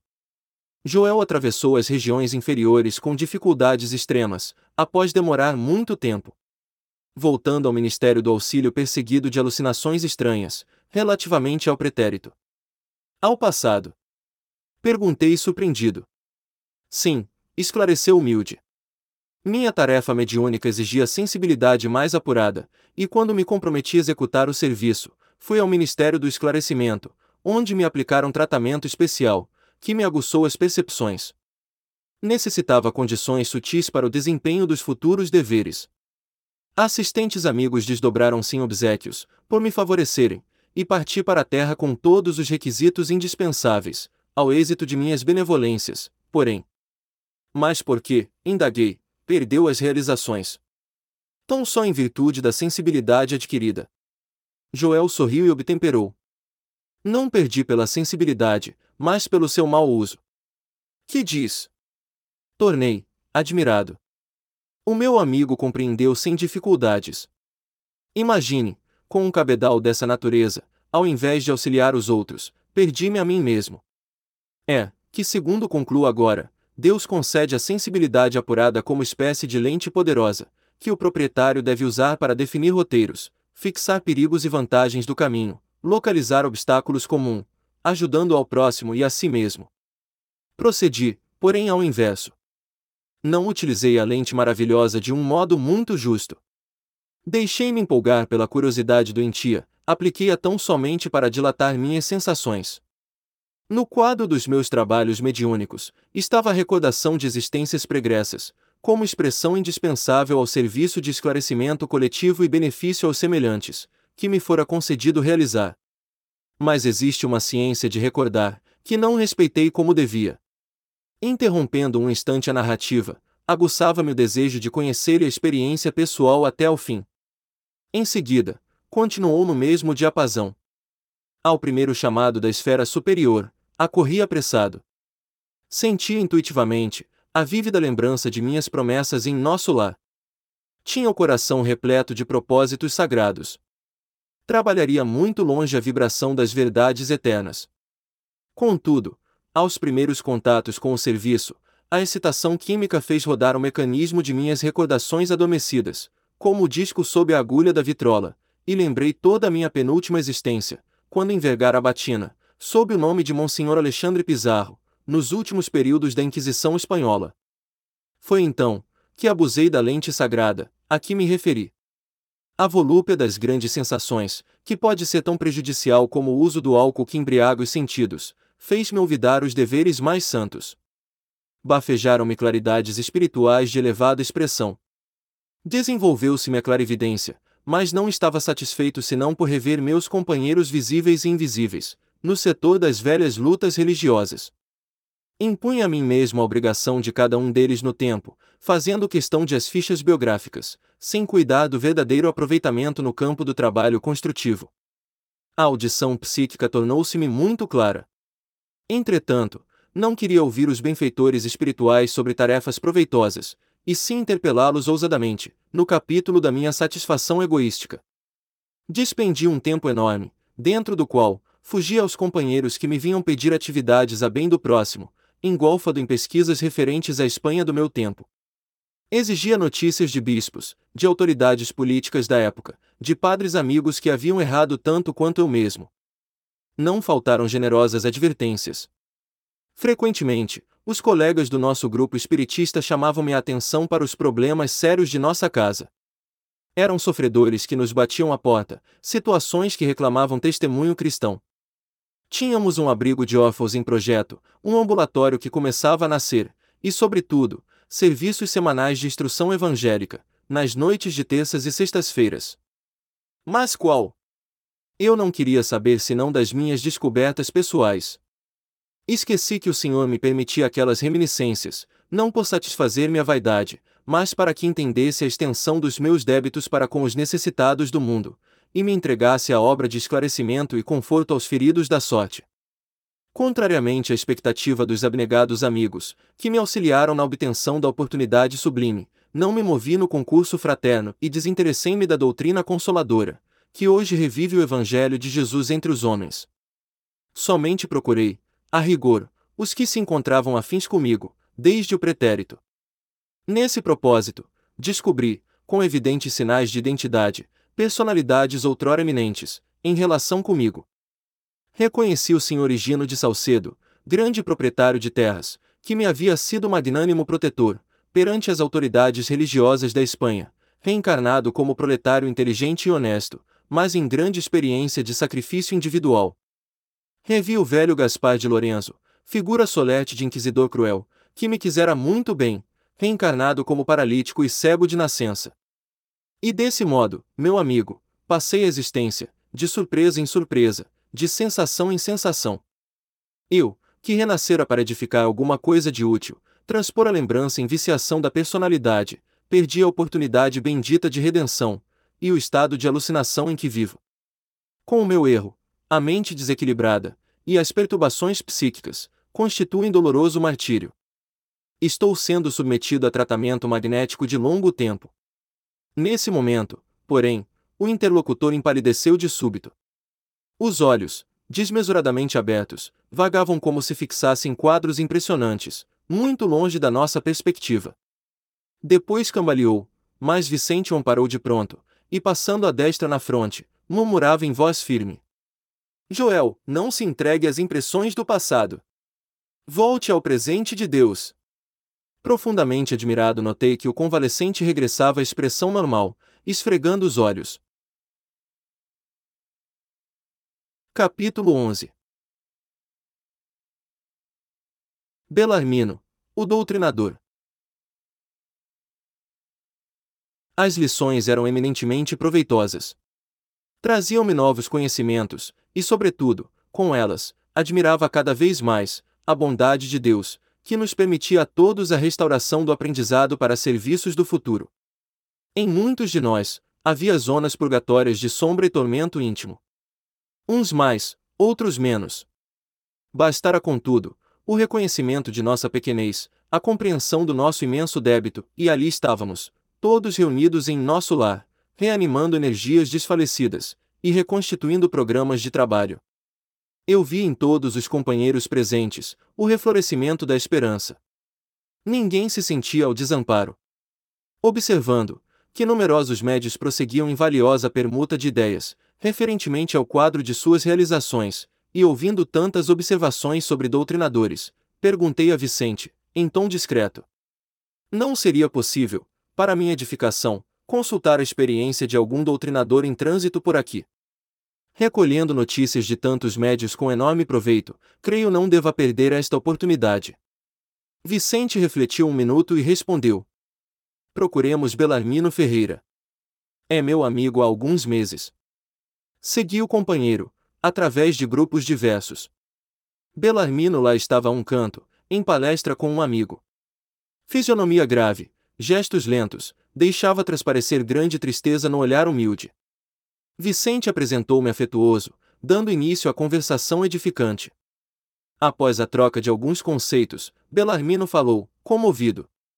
Com que então, meu amigo, deseja conhecer as amarguras de um doutrinador falido? Não digo isso, obtemperei a sorrir. Desejaria conhecer sua experiência, ganhar também de sua palavra educativa. Ferreira esboçou sorriso forçado, que expressava todo o absinto que ainda lhe requeimava a alma e falou: A missão do doutrinador é muitíssimo grave para qualquer homem. Não é sem razão que se atribui a nosso Senhor Jesus o título de mestre. Somente aqui, vim ponderar bastante esta profunda verdade. Meditei muitíssimo, refleti intensamente e concluí que para atingirmos uma ressurreição gloriosa, não há por enquanto outro caminho além daquele palmilhado pelo doutrinador divino. É digna de menção a atitude dele, abstendo-se de qualquer escravização aos bens terrestres. Não vemos passar o Senhor, em todo o Evangelho, senão fazendo o bem, ensinando o amor, acendendo a luz, disseminando a verdade. Nunca pensou nisso. Depois de longas meditações, cheguei ao conhecimento de que na vida humana, junto aos que administram e aos que obedecem, há os que ensinam. Chego, pois, a pensar que nas esferas da crosta mordomos, cooperadores e servos. Muito especialmente, os que ensinam, devem ser dos últimos. Entende o meu irmão? Ah, sim, havia compreendido perfeitamente. A conceituação de Belarmino era profunda, irrefutável. Aliás, nunca ouvira tão belas apreciações, relativamente à missão educativa. Após ligeiro intervalo, continuou sempre grave. Há de estranhar, certamente tenha eu, fracassado sabendo tanto. Minha tragédia angustiosa, porém, é a de todos os que conhecem o bem, esquecendo-lhe a prática. Calou-se de novo, pensou, e prosseguiu. Faz muitos anos, saí de nosso lar com tarefa de doutrinação no campo do espiritismo evangélico. Minhas promessas aqui foram enormes. Minha abnegada Elisa dispôs-se a acompanhar-me no serviço laborioso. Ser-me-ia companheira desvelada, abençoada amiga de sempre. Minha tarefa constaria de trabalho assíduo no Evangelho do Senhor, de modo a doutrinar primeiramente com o exemplo, e em seguida com a palavra. Duas colônias importantes que nos convizinham, enviaram muitos servos para a mediunidade, e pediram ao nosso governador cooperasse com a remessa de missionários competentes para o ensino e a orientação. Não obstante meu passado culposo, candidatei-me ao serviço, com endosso do ministro Gedião, que não vacilou em auxiliar-me. Deveria desempenhar atividades concernentes meu resgate pessoal, e atender à tarefa honrosa, veiculando luzes a irmãos nossos, no plano visível e invisível. Impunha-se-me, sobretudo, o dever de amparar as organizações mediúnicas, estimulando companheiros de luta, postos na terra a serviço da ideia imortalista. Entretanto, meu amigo, não consegui escapar à rede envolvente das tentações. Desde criança, meus pais socorreram-me com a fé e noções consoladoras e edificantes do espiritismo cristão. Circunstâncias várias, que me pareceram casuais, situaram-me o esforço na presidência de um grande grupo espiritista. Os serviços eram promissores, as atividades nobres e construtivas, mas enchime de exigências, levado pelo excessivo apego à posição de comando do barco doutrinário. Oito médios, extremamente dedicados ao esforço evangélico, ofereciam-me colaboração ativa. Contudo, procurei colocar acima de tudo o preceito científico das provas insofismáveis. Cerrei os olhos à lei do merecimento individual, ouvidei os imperativos do esforço próprio. Envaidecido com os meus conhecimentos do assunto, comecei por atrair amigos de mentalidade inferior ao nosso círculo, tão somente em virtude da falsa posição que usufruíam na cultura filosófica e na pesquisa científica. Insensivelmente, vicejaram-me na personalidade estranhos propósitos egoísticos. Meus novos amigos queriam demonstrações de toda a sorte, e ansioso por colher colaboradores na esfera da autoridade científica, eu exigia dos pobres médios, longas e porfiadas perquirições nos planos invisíveis. O resultado era sempre negativo, porque cada homem receberá, agora e no futuro, de acordo com as próprias obras. Isso me irritava. Instalou-se a dúvida em meu coração, devagarzinho. Perdi a serenidade do outro tempo.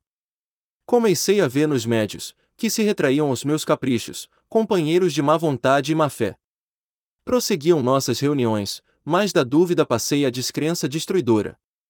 Não estávamos num grupo de intercâmbio entre o visível e o invisível. Não eram os médios simples aparelhos dos defuntos comunicantes. Por que não viriam aqueles que pudessem atender aos nossos interesses materiais, imediatos?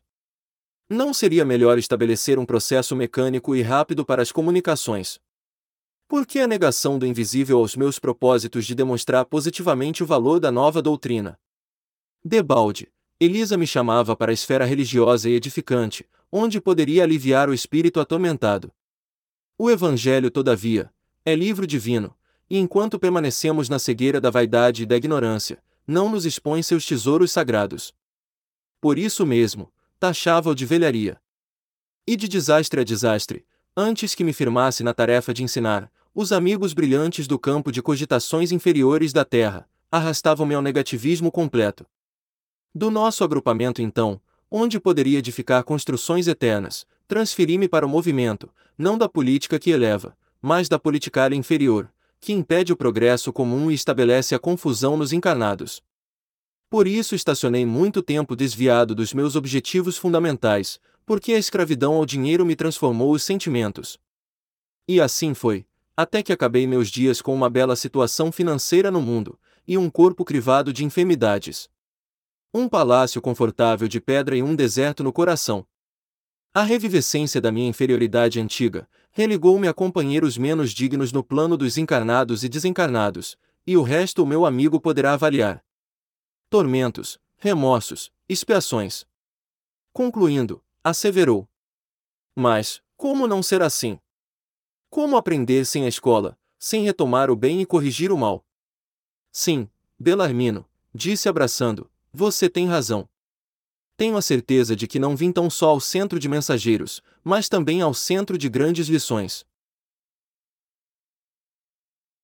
Capítulo 12 A Palavra de Monteiro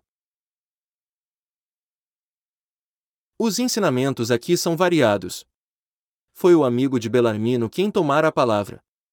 Mostrando agradável maneira de dizer, continuou. Há três anos sucessivos, venho diariamente ao centro de mensageiros e as lições são sempre novas. Tenho a impressão de que as bênçãos do Espiritismo chegaram prematuramente ao caminho dos homens. Se minha confiança no Pai fosse menos segura, admitiria essa conclusão. Belarmino, que observava atentos gestos do amigo, interveio, explicando: o nosso Monteiro tem grande experiência do assunto. Sim, confirmou ele. Experiência não me falta. Também andei às tontas nas semeaduras terrestres. Como sabem, é muito difícil escapar à influência do meio, quando em luta na carne. São tantas e tamanhas as exigências dos sentidos, em relação com o mundo externo, que não escapei, igualmente, a doloroso desastre. Mas, como? Indaguei interessado em consolidar conhecimentos. É que a multiplicidade de fenômenos, e as singularidades mediúnicas, reservam surpresas de vulto a qualquer doutrinador, que possua mais raciocínio na cabeça que sentimentos no coração. Em todos os tempos o vício intelectual pode desviar qualquer trabalhador mais entusiasmado que sincero, e foi o que me aconteceu. Depois de ligeira pausa, prosseguiu. Não preciso esclarecer que também parti de nosso lar, noutro tempo, em missão de entendimento espiritual. Não ia para estimular fenômenos, mas para colaborar na jornada de companheiros encarnados e desencarnados. O serviço era imenso. Nosso amigo Ferreira pode dar testemunho, porquanto partimos quase juntos. Recebi todo o auxílio para iniciar minha grande tarefa, e intraduzível alegria me dominava o espírito no desdobramento dos primeiros serviços. Minha mãe, que se converter em minha devotada orientadora não cabia em si de contente. Enorme entusiasmo instalara-me no espírito. Sob meu controle direto, estavam alguns médios de efeitos físicos, além de outros a psicografia e a incorporação. E tamanho era o fascínio que o comércio com o invisível exercia sobre mim, que me distraí completamente quanto à essência moral da doutrina. Tínhamos quatro reuniões semanais, às quais comparecia com assiduidade absoluta. Confesso que experimentava certa volúpia na assistência aos desencantados de condição inferior. Para todos eles, tinha longas dissertações decoradas na ponta da língua. Aos sofredores, fazia ver que padeciam por culpa própria. Aos embusteiros, recomendava enfaticamente a extensão da mentira criminosa. Os casos de obsessão mereciam ardor apaixonado. Estimava enfrentar obsessores cruéis para reduzi-los a zero, no campo da argumentação pesada. Outra característica que me assinalava a ação firme era a dominação que pretendia exercer sobre alguns pobres sacerdotes católicos desencarnados, em situação de ignorância das verdades divinas. Chegava ao cúmulo de estudar pacientemente longos trechos das Escrituras, não para meditá-las com o entendimento, mas por mastigá-los a meu bel prazer, bolsando-os depois, aos espíritos perturbados, em plena sessão, com a ideia criminosa de falsa superioridade espiritual, o apego às manifestações exteriores desorientou-me por completo. Acendia luzes para os outros, preferindo, porém, os caminhos escuros, e esquecendo a mim mesmo. Somente aqui, de volta, pude verificar a extensão da minha cegueira. Por vezes, após longa doutrinação sobre a paciência, impondo pesadíssimas obrigações aos desencarnados, abria as janelas do grupo de nossas atividades doutrinárias, para descompor as crianças que brincavam inocentemente na rua. Concitava os perturbados invisíveis a conservarem serenidade, para daí a instantes, repreender senhoras humildes, presentes à reunião, quando não podiam conter o pranto de algum pequenino enfermo. Isso, quanto a coisas mínimas, porque no meu estabelecimento comercial, minhas atitudes eram inflexíveis. Raro mês que não mandasse promissórias a protesto público. Lembro-me de alguns varejistas menos felizes, que me rogavam prazo, desculpas, proteção. Nada me demovia, porém. Os advogados conheciam minhas deliberações implacáveis. Passava os dias no escritório estudando a melhor maneira de perseguir os clientes em atraso, entre preocupações e observações nem sempre muito retas, e à noite, ia ensinar o amor aos semelhantes, a paciência e a doçura, exaltando o sofrimento e a luta como estradas benditas de preparação para Deus. Andava cego. Não conseguia perceber que a existência terrestre, por si só, é uma sessão permanente. Talhava o Espiritismo a meu modo. Toda a proteção e garantia para mim, e valiosos conselhos ao próximo. Ao demais disso, não conseguia retirar a mente dos espetáculos exteriores. Fora das sessões práticas, minha atividade doutrinária consistia em vastíssimos comentários dos fenômenos observados, duelos palavrosos, narrações de acontecimentos insólitos, crítica rigorosa dos médios. Monteiro deteve-se um pouco, sorriu e continuou. De desvio em desvio, a angina encontrou-me absolutamente distraído da realidade essencial. Passei para cá, qual demente necessitado de hospício. Tarde reconhecia que abusara das sublimes faculdades do verbo. Como ensinar sem exemplo, dirigir sem amor? Entidades perigosas e revoltadas aguardaram-me a saída do plano físico. Sentia, porém, comigo, singular fenômeno. Meu raciocínio pedia socorro divino, mas meu sentimento agarrava-se a objetivos inferiores. Minha cabeça dirigia-se ao céu em súplica, mas o coração colava-se à terra. Nesse estado triste, Vi-me rodeado de seres malévolos que me repetiam longas frases de nossas sessões. Com atitude irônica, recomendavam-me serenidade, paciência e perdão às alheias faltas. Perguntavam-me igualmente, por que me não desgarrava do mundo, estando já desencarnado. Vociferei, roguei, gritei, mas tive de suportar esse tormento por muito tempo. Quando os sentimentos de apego à esfera física se atenuaram, a consideração de alguns bons amigos me trouxe até aqui. Imagine o irmão que meu espírito infeliz ainda estava revoltado. Sentia-me descontente. Não havia comandado as sessões de intercâmbio entre os dois planos. Não me consagrara ao esclarecimento dos desencarnados. Percebendo minha irritação ridícula, amigos generosos submeteram-me a tratamento. Não fiquei satisfeito. Pedi à ministra veneranda uma audiência, visto ter sido ela a intercessora da minha oportunidade. Queria explicações que pudessem atender ao meu capricho individual. A ministra sempre muito ocupada, mas sempre atenciosa. Não marcou a audiência, dada a insensatez da solicitação. No entanto, por demasia de gentileza, visitou-me em ocasião que reservara descanso. Crivei-lhe os ouvidos de lamentações. Chorei amargamente, e durante duas horas, ouviu-me a benfeitora por um prodígio de paciência evangélica. Em silêncio expressivo, deixou que me cansasse na exposição longa e inútil. Quando me calei, à espera de palavras que alimentassem o monstro da minha incompreensão, Veneranda sorriu e respondeu: Monteiro, meu amigo, a causa da sua derrota não é complicada nem difícil de explicar. Entregou-se você ao espiritismo prático, junto dos homens, nossos irmãos, mas nunca se interessou pela verdadeira prática do espiritismo junto de Jesus, nosso mestre. Nesse instante, Monteiro fez longa pausa, pensou os momentos, e falou comovido. Desde então, minha atitude mudou muitíssimo, entendeu? Aturdido com a lição profunda, respondi mastigando palavras como quem pensa mais, para falar menos. Sim, estou procurando compreender. Capítulo 13 Ponderações de Vicente Não estava farto de lições, mas, para o momento, havia aprendido bastante. Impressionado com o que me fora dado observar, não insisti com Vicente para prolongar nossa demora no centro de mensageiros. Deixando grandes grupos em conversação ativa, reconstituindo projetos e refazendo esperanças, segui o companheiro que me convidava a visitar os imensos jardins. Roseirais enormes balsamizavam a atmosfera leve e límpida. Sinto-me fortemente impressionado, murmurei. Quem diria pudesse caber tantas responsabilidades a essas criaturas?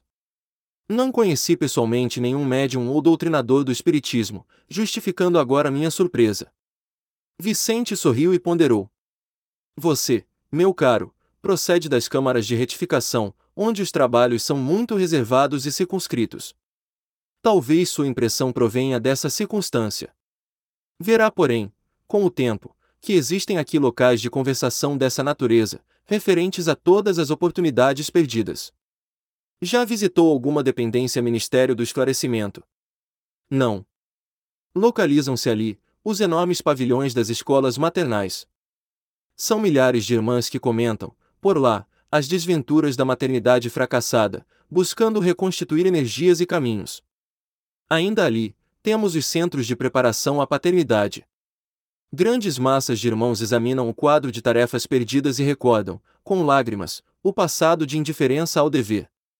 Nesse mesmo ministério, temos a especialização médica. Nobres profissionais da medicina, que perderam santas oportunidades de elevação, lá discutem seus problemas. Nesse instante o interrompi, observando. Entretanto, somos médicos e não nos achamos lá. Sim, explicou Vicente, bondoso. Infelizmente para nós ambos, caímos em toda a linha. Não só na qualidade de médicos, mas muito mais como homens, pois, que se disse a você o que sofri, ainda não contei o que fiz. É verdade, concordei desapontado, recordando minha condição de suicida inconsciente. Ainda no esclarecimento, prosseguiu o companheiro, temos o Instituto de Administradores, onde os espíritos cultos procuram restaurar as forças próprias e corrigir os erros cometidos na mordomia terrestre. Nos campos de trabalho, do Ministério da Regeneração, existem milhares de trabalhadores que se renovam para a recapitulação das grandes tarefas da obediência. Somos numerosos, continuou sorridente.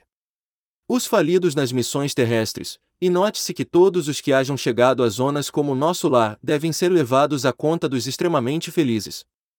Temos aqui dois ministérios celestiais, como o da elevação e o da união divina, cuja influenciação santificante eleva o padrão dos nossos pensamentos sem que o percebamos de maneira direta. O estágio aqui, André, representa uma bênção do Senhor, e por muito que trabalhássemos, nunca retribuiríamos a esta colônia na medida de nosso débito para com ela. Nossa situação é a de abrigados em verdadeiro paraíso, pelo ensejo de serviço edificante que se nos oferece. Quanto a outros companheiros nossos, fez longo hiato e continuou. Quanto a muitos, estão fazendo angustiosas estações de aprendizado nas regiões mais baixas. São infelizes prisioneiros uns dos outros, pela cadeia de remorsos e malignas recordações. No que concerne à medicina, os colegas em bancarrota espiritual são inúmeros. A saúde humana é patrimônio divino e o médico é sacerdote dela. Os que recebem um título profissional, em nosso quadro de realizações, sem dele se utilizarem a bem dos semelhantes, pagam caro a indiferença. Os que dele abusam são, por sua vez, situados no campo do crime. Jesus não foi somente o mestre, foi médico também. Deixou no mundo o padrão da cura para o reino de Deus. E proporcionava socorro ao corpo e ministrava fé às almas. Nós, porém, meu caro André, em muitos casos terrestres, nem sempre aliviamos o corpo, e quase sempre matamos a fé. As palavras sensatas do amigo caíam-me na alma como raios de luz. Tudo era verdade, simples e bela. Ainda não pensara de fato, em toda a grandeza do serviço divino de Jesus médico. Ele expulsara febres malignas, curar leprosos e cegos de nascença, levantara paralíticos, mas nunca ficava apenas nisto reanimava os doentes, dava-lhes esperanças novas, convidava-os à compreensão da vida eterna. Engolfara-me em pensamentos grandiosos, quando o companheiro voltou a falar. Tenho um amigo, nosso colega de profissão, que se encontra nas zonas inferiores há alguns anos, atormentado por dois inimigos cruéis. Acontece que ele muito faliu como homem e médico. Era cirurgião exímio, mas, tão logo alcançou renome e respeito geral, impressionou-se com as aquisições monetárias e caiu desastradamente. Nos dias de grandes negócios financeiros, deslocava a mente das obrigações veneráveis, colocando-a distante, na esfera dos banqueiros comuns. Não fosse a proteção espiritual, essa atitude teria comprometido oportunidades vitais de muita gente. A colaboração do pobre amigo tornara-se quase nula, e alguns desencarnados nas intervenções cirúrgicas que ele praticava, notando-lhe a irresponsabilidade, atribuíram-lhe a causa da morte física, quando não a esperavam, votando-lhe ódio terrível. Amigos do operador prestaram esclarecimentos justos a muitos. Entretanto, dois deles, mais ignorantes e maldosos, perseveraram na estranha atitude e o esperaram no limiar do sepulcro. Horrível! exclamei. Se ele, porém, não é culpado da desencarnação desses adversários gratuitos, como pode ser atormentado desse modo? Explicou Vicente, em tom mais grave. Realmente, não tem a culpa da morte deles. Nada fez para interromper-lhe a existência física. Mas é responsável pela inimizade e incompreensão criadas na mente dessas pobres criaturas, porque, não estando seguro do seu dever, nem tranquilo com a consciência, o nosso amigo julga-se culpado, em razão das outras falhas a que se entregou imprevidentemente. Todo erro traz fraqueza, e assim sendo, o nosso colega, por enquanto não adquiriu forças para se desvencilhar dos algozes perante a justiça divina, portanto, ele não resgata crimes inexistentes, mas repara certas faltas graves e aprende a conhecer-se a si mesmo, a entender as obrigações nobres e praticá-las, compreendendo, por fim, a felicidade dos que sabem ser úteis com segurança de fé em Deus e em si mesmos. A noção do dever bem cumprido, André, ainda que todos os homens permaneçam contra nós, é uma luz firme para o dia e abençoado travesseiro para a noite. O nosso colega, tendo abusado da profissão, entrou em dolorosa prova. Ah, sim, exclamei, agora compreendo. Onde exista uma falta, pode haver muitas perturbações. Quando apagamos a luz, podemos cair em qualquer precipício. Justamente. Calou-se o amigo, andando muito tempo ao meu lado, como se estivesse surpreendido, como eu, defrontando as avenidas de rosas. Depois de longas meditações, convidou-me fraternalmente. Regressemos ao nosso núcleo. Creio devamos ouvir Aniceto, ainda hoje, referentemente ao serviço comum. Capítulo 14 Preparativos À noite, Aniceto veio ver-nos, começando por dizer: Amanhã deveremos partir os três, a serviço nas esferas da crosta. Telésforo recomendou-me certas atividades de importância, mas posso atendê-las em particular, proporcionando a ambos uma estação semanal de experiência e serviço. Fiquei radiante. Muitas vezes regressar ao ninho doméstico, tornar a cidade em que desenvolver a tarefa última, e todavia, não me detivera no exame das possibilidades extensas do concurso fraternal. De quando em vez, era defrontado por situações difíceis, nas quais velhos conterrâneos encaravam problemas de vulto. Entretanto, sentia-me incapaz de auxiliá-los eficientemente, na solução desejável. Faltava-me técnica espiritual para fazê-lo. Não tinha bastante confiança em mim mesmo.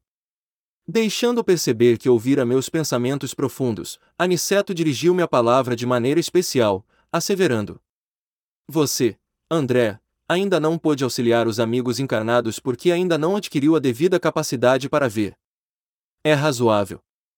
Quando na carne, somos muitas vezes inclinados a verificar tão somente os efeitos, sem ponderar as origens.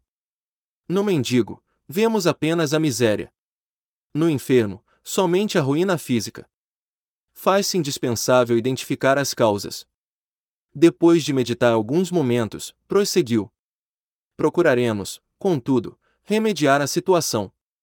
Amanhã, pela madrugada, você e Vicente apareçam no gabinete de auxílio magnético às percepções, que fica junto ao centro de mensageiros. Darei as providências para que vocês alcancem o necessário melhoramento da visão. Peço-lhes, todavia, receberem semelhante auxílio em prece. Roguem a Deus lhes permita a dilatação do poder visual. Compenetrem-se da grandeza desse dom sublime. E, sobretudo, enviem à Majestade Eterna um pensamento de consagração ao seu amor e aos seus serviços divinos. Não desejo induzi-los a atitudes de fanatismo sem consciência. Não podemos abusar da oração aqui, segundo antigas viciações do sentimento terrestre. No círculo carnal, costumamos utilizá-la em obediência a delituosos caprichos, suplicando facilidades que surgiriam em detrimento de nossa própria iluminação. Aqui, todavia, André. A oração é compromisso da criatura para com Deus, compromisso de testemunho, esforço e dedicação aos superiores desígnios. Toda prece entre nós deve significar, acima de tudo, fidelidade do coração. Quem ora em nossa condição espiritual, sintoniza a mente com as esferas mais altas, e novas luzes lhe abrilhantam os caminhos. Deixou-nos o generoso instrutor com palavras carinhosas de amizade e incentivo. Vicente e eu acalentávamos projetos magníficos. Iríamos pela primeira vez cooperar a favor dos encarnados em geral. Nosso repouso noturno foi brevíssimo. Aguardávamos ansiosamente a alvorada, a fim de receber o auxílio magnético do gabinete referido. Poucas vezes orei com a emoção daquela hora. Os esclarecidos técnicos da instituição colocaram-nos, primeiro em relação mental direta com eles, e em seguida, submeteram-nos a determinadas aplicações espirituais, que ainda não posso compreender em toda a extensão e transcendência. Observei, contudo, que a colaboração magnética não nos retirava o sentido consciencial, e aproveitei a oportunidade para a oração sincera, que era mais um compromisso de trabalho, que ato de súplica propriamente considerado. Decorrido certo tempo, fomos declarados em liberdade para sair, quando nos prouvesse. A princípio, nada notei de extraordinário, embora sentisse dentro do coração nova coragem e alegria diferente. Experimentava bom ânimo, até então desconhecido. Meus sentidos da visão e da audição pareciam mais límpidos, Aniceto, que se mostrava muito satisfeito, esperava no centro, marcando a partida para o meio-dia. Ansioso, aguardei o instante aprazado. Não nos ausentamos de nosso lar, como os viajores terrestres, geralmente carregados de matalotagens e volumes diversos. Aqui, disse Aniceto, toda a nossa bagagem é a do coração. Na terra, malas, bolsas, embrulhos.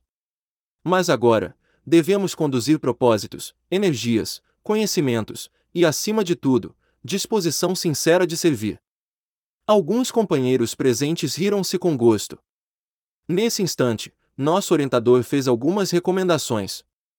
Designou colegas para a chefia de turmas de aprendizado, estabeleceu programas de serviço e notificou que voltaria à colônia, diariamente, por algumas horas, deixando-nos Vicente e eu, nos serviços da crosta, em trabalhos e observações que deveriam prolongar-se por toda a semana. Despedimo-nos dos camaradas de luta, repletos de esperança. Era a nossa primeira excursão de aprendizado e cooperação aos semelhantes. Quando nos puséramos a caminho, nosso instrutor observou: Creio que a viagem para vocês será diferente. Certo, estão habituados à passagem livre, mantida por ordem superior para as atividades normais de nossos trabalhos e trânsito dos irmãos esclarecidos, em vésperas de reencarnação. Como assim? Perguntou Vicente, admirado. Pois não sabia. As regiões inferiores, entre nosso lar e os círculos da carne, são tão grandes que exigem uma estrada ampla e bem cuidada, requer tanto esforço de conservação, como as importantes rotas terrestres. Por lá, obstáculos físicos por cá, obstáculos espirituais. As vias de comunicação normais destinam-se a intercâmbio indispensável. Os que se encontram nas tarefas da nossa rotina sagrada precisam livre trânsito, e os que se dirigem da esfera superior à reencarnação devem seguir com a harmonia possível, sem contato direto com as expressões dos círculos mais baixos. A absorção de elementos inferiores determinaria sérios desequilíbrios no renascimento deles. Há que evitar semelhantes distúrbios. Nós, porém, seguimos numa expedição de aprendizado e experiência. Não devemos, por isso, preferir os caminhos mais fáceis. Identificando-nos a perplexidade, Aniceto concluiu. Imaginemos um rio de imensas proporções, separando duas regiões diferentes. Existe o val que oferece transporte rápido, e há passagens diversas através de fundos precipícios. Pela expressão do bondoso instrutor, concluí que ele poderia voltar à colônia quando quisesse, que não encontraria obstáculos de qualquer ordem, em parte alguma, em razão do poder espiritual de que se achava revestido. Mas fazia-se peregrino, como nós, por devotamento à missão de ensinar. Vicente e eu, não dispunhamos de expressão vibratória adequada aos grandes feitos. Éramos vulgares, quanto era, a maioria dos habitantes da nossa cidade espiritual. Possuía apenas alguns princípios de volitação. Contudo, permanecíamos muito distantes do verdadeiro poder. Nunca vira, pois, a energia e a humildade em tão belo consórcio. Aniceto dirigia-nos firmemente, como orientador de pulso, vigoroso e sábio. Mas não vacilava por se fazer igual a nós, a fim de servir como devotado companheiro. Meditando sobre a lição sublime em pleno impulso volitante, contemplei as torres de nosso lar, que iam ficando à distância. Capítulo 15 A viagem. Depois de empregarmos o processo de condução rápida, atravessando imensas distâncias, surgiu uma região menos bela. O firmamento cobrira-se de nuvens espessas, e alguma coisa que eu não podia compreender, impedia-nos a volitar com facilidade. Creio que o mesmo não acontecia ao nosso instrutor, mas Vicente e eu, fazíamos enorme esforço para acompanhá-lo. Aniceto percebeu de pronto nossos obstáculos e considerou: será conveniente utilizarmos a locomoção.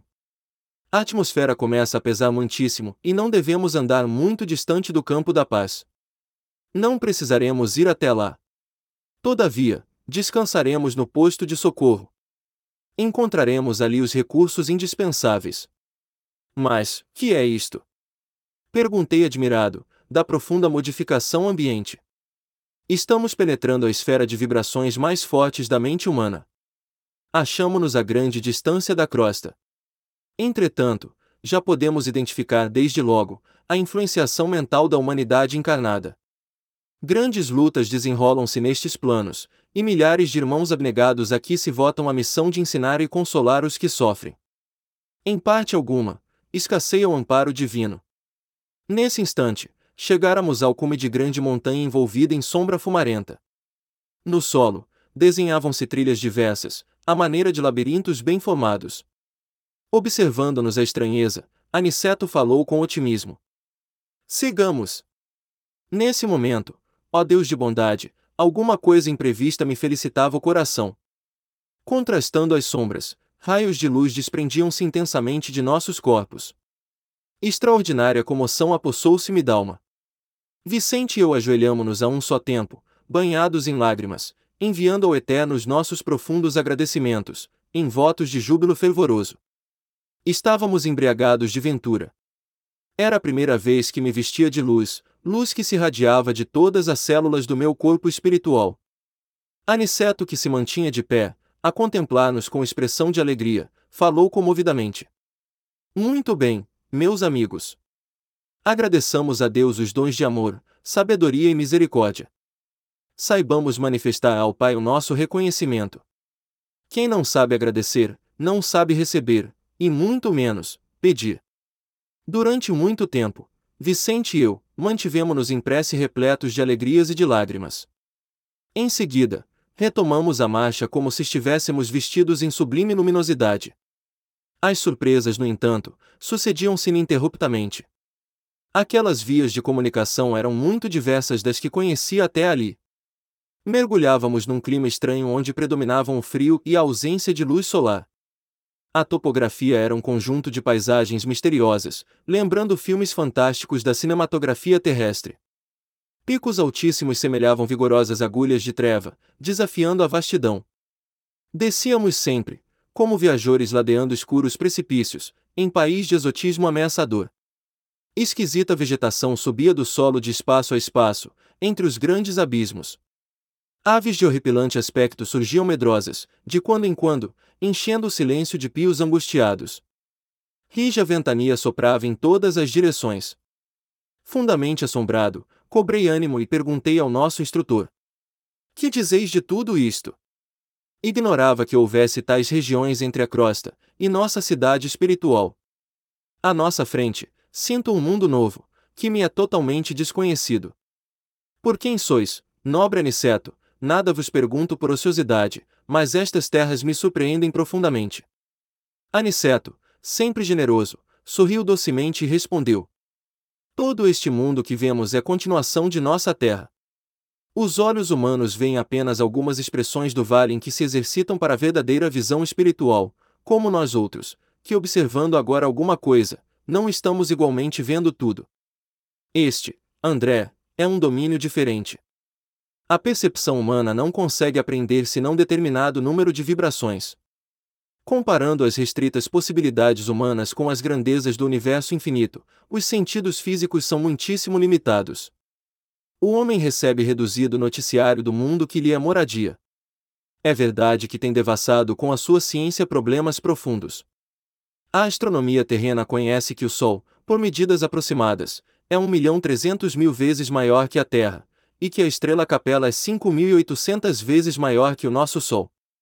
Sabe que a arquitetura equivale a milhares de sóis, igual ao que nos ilumina. Está informada de que Canopo corresponde a 8.760 sóis idênticos ao nosso, reunidos. Mediu as distâncias entre o nosso planeta e a Lua. Acompanha certos fenômenos em Marte, Saturno, Vênus e Júpiter. Sonda os milhões de sóis aglomerados na Via Láctea. Conhece as estrelas variáveis, as nebulosas espirituais e difusas. E não param as observações humanas na grandeza ilimitada do macrocosmo. A ciência vai, igualmente aos círculos atômicos, analisa a materialização da energia, o movimento dos elétrons, estuda o bombardeio de átomos e esquadrilha corpúsculos diversos. Mas todo esse trabalho com a colaboração das lunetas de alta potência e dos geradores de milhões de voltagem, ainda é serviço que apenas identifica os aspectos exteriores da vida. Há, porém, André, outros mundos sutis, dentro dos mundos grosseiros. Maravilhosas esferas, que se interpenetram.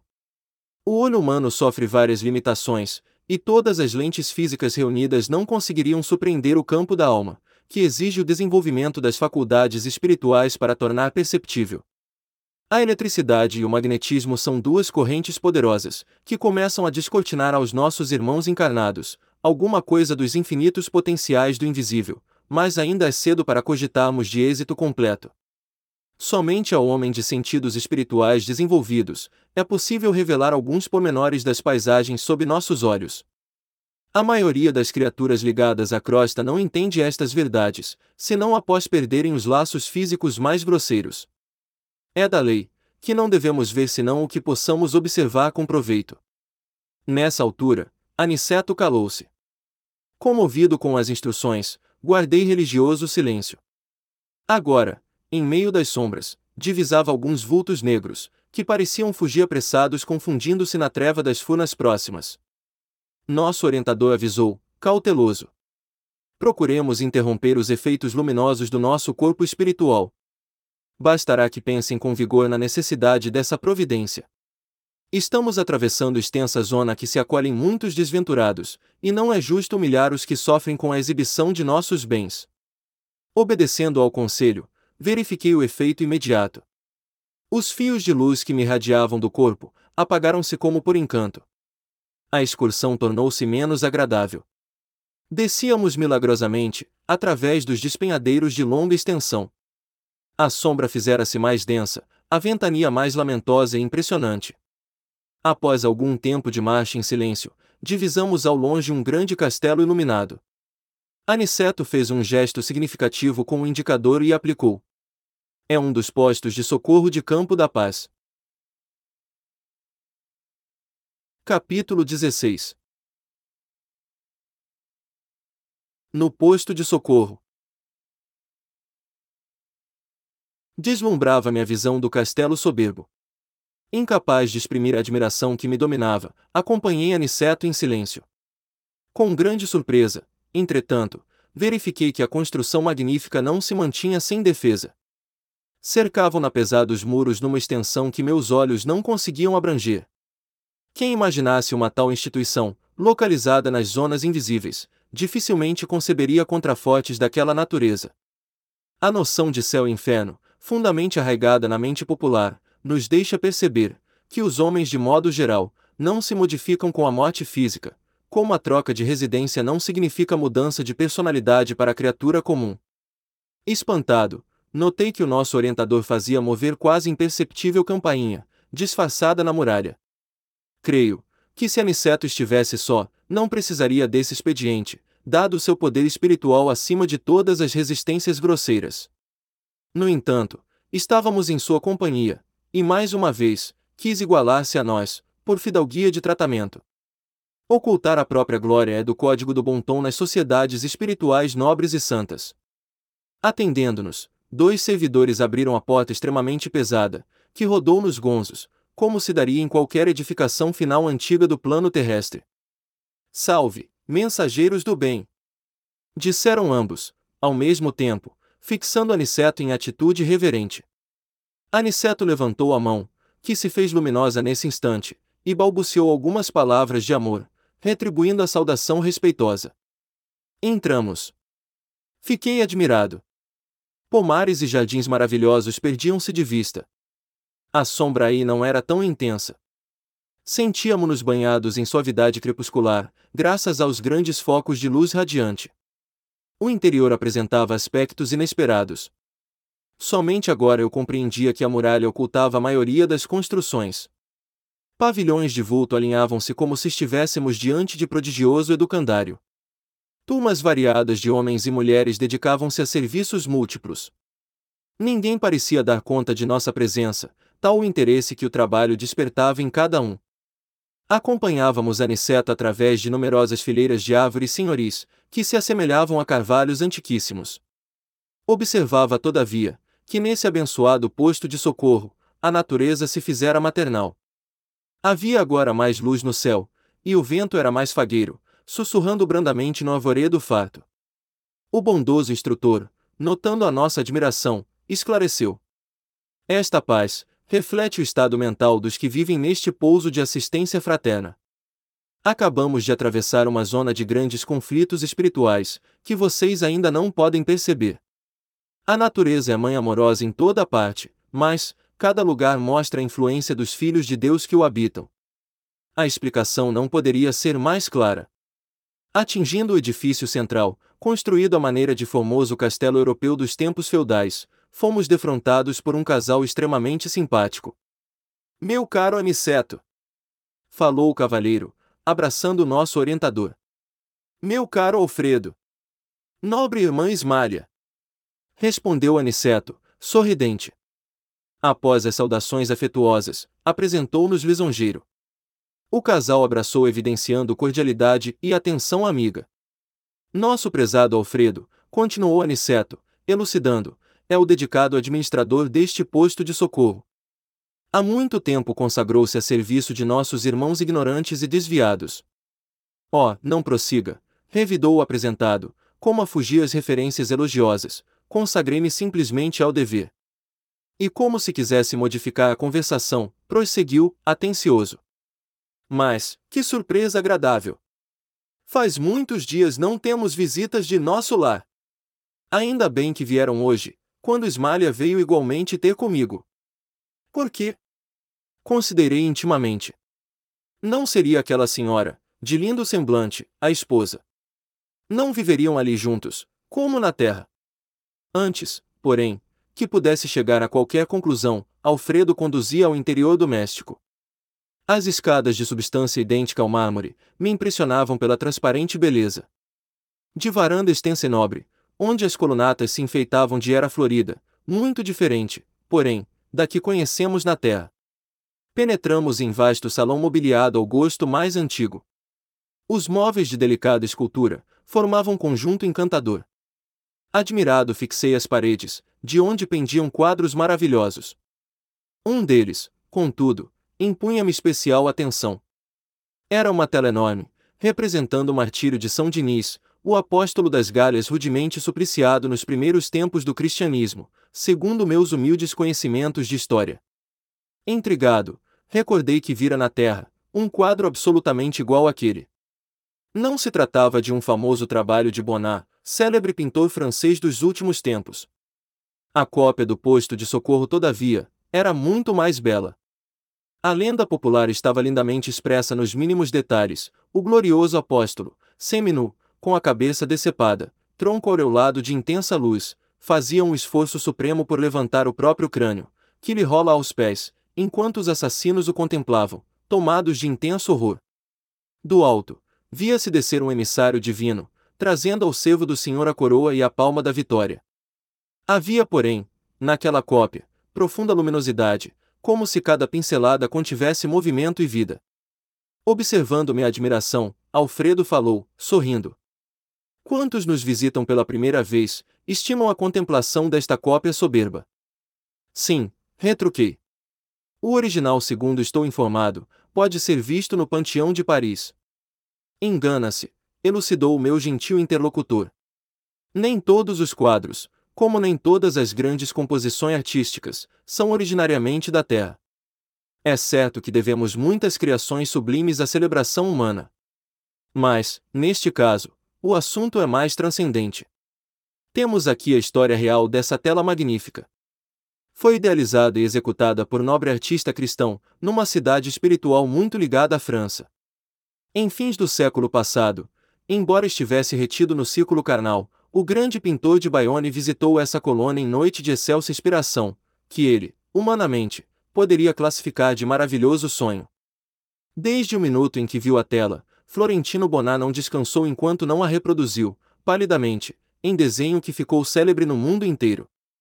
As cópias terrestres, todavia, não têm essa pureza de linhas e luzes, e nem mesmo a reprodução, sob nossos olhos, tem a beleza imponente do original, que já tive a felicidade de contemplar de perto, quando organizávamos, aqui no posto, homenagens singelas para a honrosa visita que nos fez o grande servo do Cristo. Para movimentar as providências necessárias, visitei pessoalmente a cidade espiritual a que me referi. Grande espanto apossara-se-me do coração.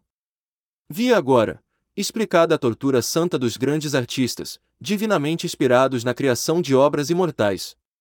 Agora, reconhecia que toda arte elevada é sublime na terra, porque traduz visões gloriosas do homem na luz dos planos superiores. Parecendo interessado em completar meus pensamentos, Alfredo considerou. O gênio construtivo expressa superioridade espiritual com livre trânsito entre as fontes sublimes da vida. Ninguém cria sem ver, ouvir ou sentir, e os artistas de superior mentalidade costumam ver, ouvir e sentir as realizações mais altas do caminho para Deus. Mas, Voltando-se afável para Aniceto, exclamou. No entanto, o momento não comporta divagações. Sentemo-nos. Devem estar cansados da peregrinação difícil. Necessitam refazer energias e repousar algum tanto. Capítulo 17 O romance de Alfredo Depois de alguns minutos, utilizados por nós no serviço da higiene reconfortadora, Alfredo convidou-nos à mesa, onde Ismalha, com extrema fidalguia, mandou servir frutos diversos. Os senhores do castelo não podiam ser mais gentis. Servidores iam e vinham, com grande júbilo a lhes transparecer do rosto. A palestra de Alfredo e as observações de Ismalha estavam cheias de notas interessantes e educativas.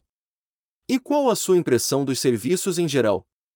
Perguntou Aniceto atencioso, dirigindo-se ao dono da casa. Excelente, quanto às oportunidades de realização que nos oferecem, respondeu Alfredo em tom significativo. Entretanto, não tenho o mesmo parecer quanto à situação em curso. As zonas a que servimos estão repletas de novidades dolorosas. O presente período humano é de conflitos devastadores, e as vibrações contraditórias, que nos atingem, são de molde a enfraquecer qualquer ânimo menos decidido. Desencarnados e encarnados empenham-se em batalhas destruidoras. É uma lástima. Multiplica-se o número de necessitados que recorrem ao posto. Continuou indagando nosso orientador. Enormemente. Nossa produção de alimentos e remédios tem sido integralmente absorvida pelos famintos e doentes. Tenho 500 cooperadores, mas nos sentimos presentemente incapazes de atender a todas as obrigações. As massas de sofredores são incontáveis. Noutro tempo, nossa paisagem se mantinha sem sombras durante muitas semanas, mas agora. Nesse instante, Ismalha pediu licença para dirigir-se ao interior. E como Alfredo fixasse os olhos nos meus, aventurei-me a considerar. Ainda bem que tendes uma abnegada companheira ao vosso lado. Ele e Aniceto sorriram, quase a um só tempo, falando-nos o administrador. Ah, meus amigos, por enquanto não tenho essa felicidade em caráter definitivo. Minha esposa e eu, temos o divino compromisso da união eterna, mas ainda não lhe mereço a presença contínua. Ela é a bondade celeste, e eu, a realidade humana. Depois de pequena pausa, prosseguiu com gentileza. Aniceto conhece a história. Vocês, porém, a ignoram. Sentir-me-ei, portanto, contente em relatar algumas lembranças, com benefício duplo. Aliviarei o coração, uma vez mais, contando minhas faltas, e vocês dois, que talvez tenham em breve novos serviços na terra, aproveitarão por certo, alguma coisa das minhas experiências. Ismália e eu, guardávamos um escrínio de felicidade no mundo. No entanto, os salteadores perversos espreitavam-nos aventura. Minha responsabilidade era enorme no campo dos negócios materiais, e longe de compreender as obrigações sublimes de esposo e pai, não procurava atender aos deveres justos para com o lar e os dois filhinhos, que Deus me enviara ao círculo doméstico. Ismália, porém, era a providência de nossa casa. Esqueci-me, contudo, de que a virtude a qualquer tempo será atormentada pelo vício e minha nobre companheira foi vítima da maldade de um amigo desleal, com quem tinha eu inúmeros interesses em comum, no campo monetário. Minha esposa sofreu em silêncio a perseguição dele, por alguns anos consecutivos. E quando meu desventurado sócio verificou a inutilidade da atitude criminosa, em franco desespero, buscou envenenar meu espírito desprevenido. Começou por advertir-me, quanto ao procedimento dela. Atordoou-me, envolvendo-a em acusações descabidas. Subornou criados domésticos e colocou espiões que seguissem minha querida Esmalha, nas tarefas de esposa e mãe. Esse homem exercia profunda influência sobre mim, e atendendo aos laços que nos uniam, minha companheira jamais se sentiu com bastante coragem para denunciá-lo. Enquanto dava ouvidos à calúnia, fora de meu círculo doméstico, tomara-me intolerável dentro dele. Não sabia contemplar minha esposa com a despreocupação e a confiança absoluta de outra época. Via o mal nos seus mínimos gestos e queria descobrir segundas intenções nas suas frases mais inocentes. Cheguei a acusá-la, veladamente. Ismália chorou e calou-se. Por fim, nosso infeliz perseguidor subornou um homem de baixa condição, que permaneceu certa noite, ao lado de nossos aposentos particulares, como vulgar ladrão às ocultas, sendo eu convocado à prova máxima. Penetrei no quarto em extremo desespero, e acusei em voz alta ao ver a companheira profundamente tranquila. Ismália levantou-se, receosa da minha saúde mental, mas não lhe atendi os rogos, procurando como louco, o conspurcador da minha honra. Abri violentamente grande armário antigo, vasculhando o quarto. Nesse instante, o vulto de um homem esgueirou-se na sombra do aposento próximo, e antes que eu pudesse agarrá-lo no meu ódio infrene, saltou a janela, alcançando o pomar de nossa casa. Corri desesperado, detonando balas a esmo, mas, nada consegui. Regressei ao quarto, e para cúmulo da calúnia odiosa, o desconhecido deixara atrás de si, um chapéu novo, rigorosamente moderno, para que se acentuassem meus sentimentos terríveis. Olhos com gestos, vomitando insultos, quis eliminar Ismália, banhada em lágrimas a meus pés. No entanto, alguma coisa, que nunca pude compreender na terra, paralisou meu braço quase homicida. Vociferando blasfêmias, surdo aos rogos dela, afastei-me do lar, tomado de horror. No dia imediato, fiz valer meu direito exclusivo sobre os filhos e providenciei para que Ismália, convertida em estátua de dor, fosse restituída à fazenda paterna. Contratei uma governanta para os meninos, e logo após, tomei um paquete para a Europa, onde me demorei mais de três anos.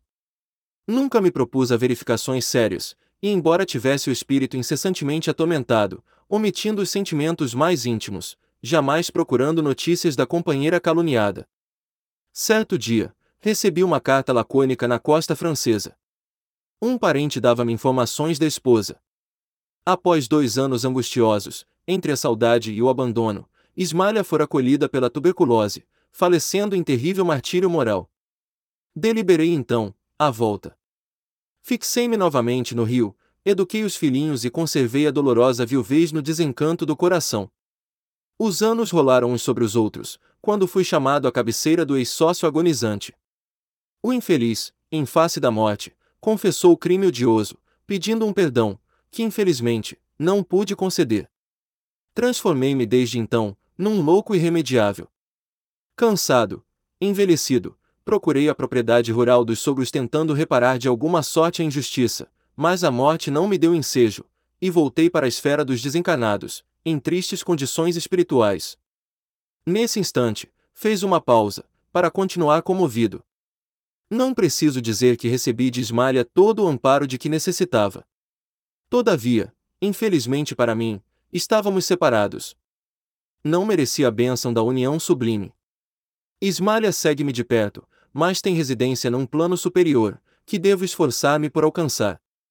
Desde muito, dediquei-me aos serviços do nosso posto de socorro, consagrei-me aos ignorantes e sofredores, e minha Santa Ismalha vem até aqui mensalmente, incentivar-me o bom ânimo, e amparar-me nas lutas.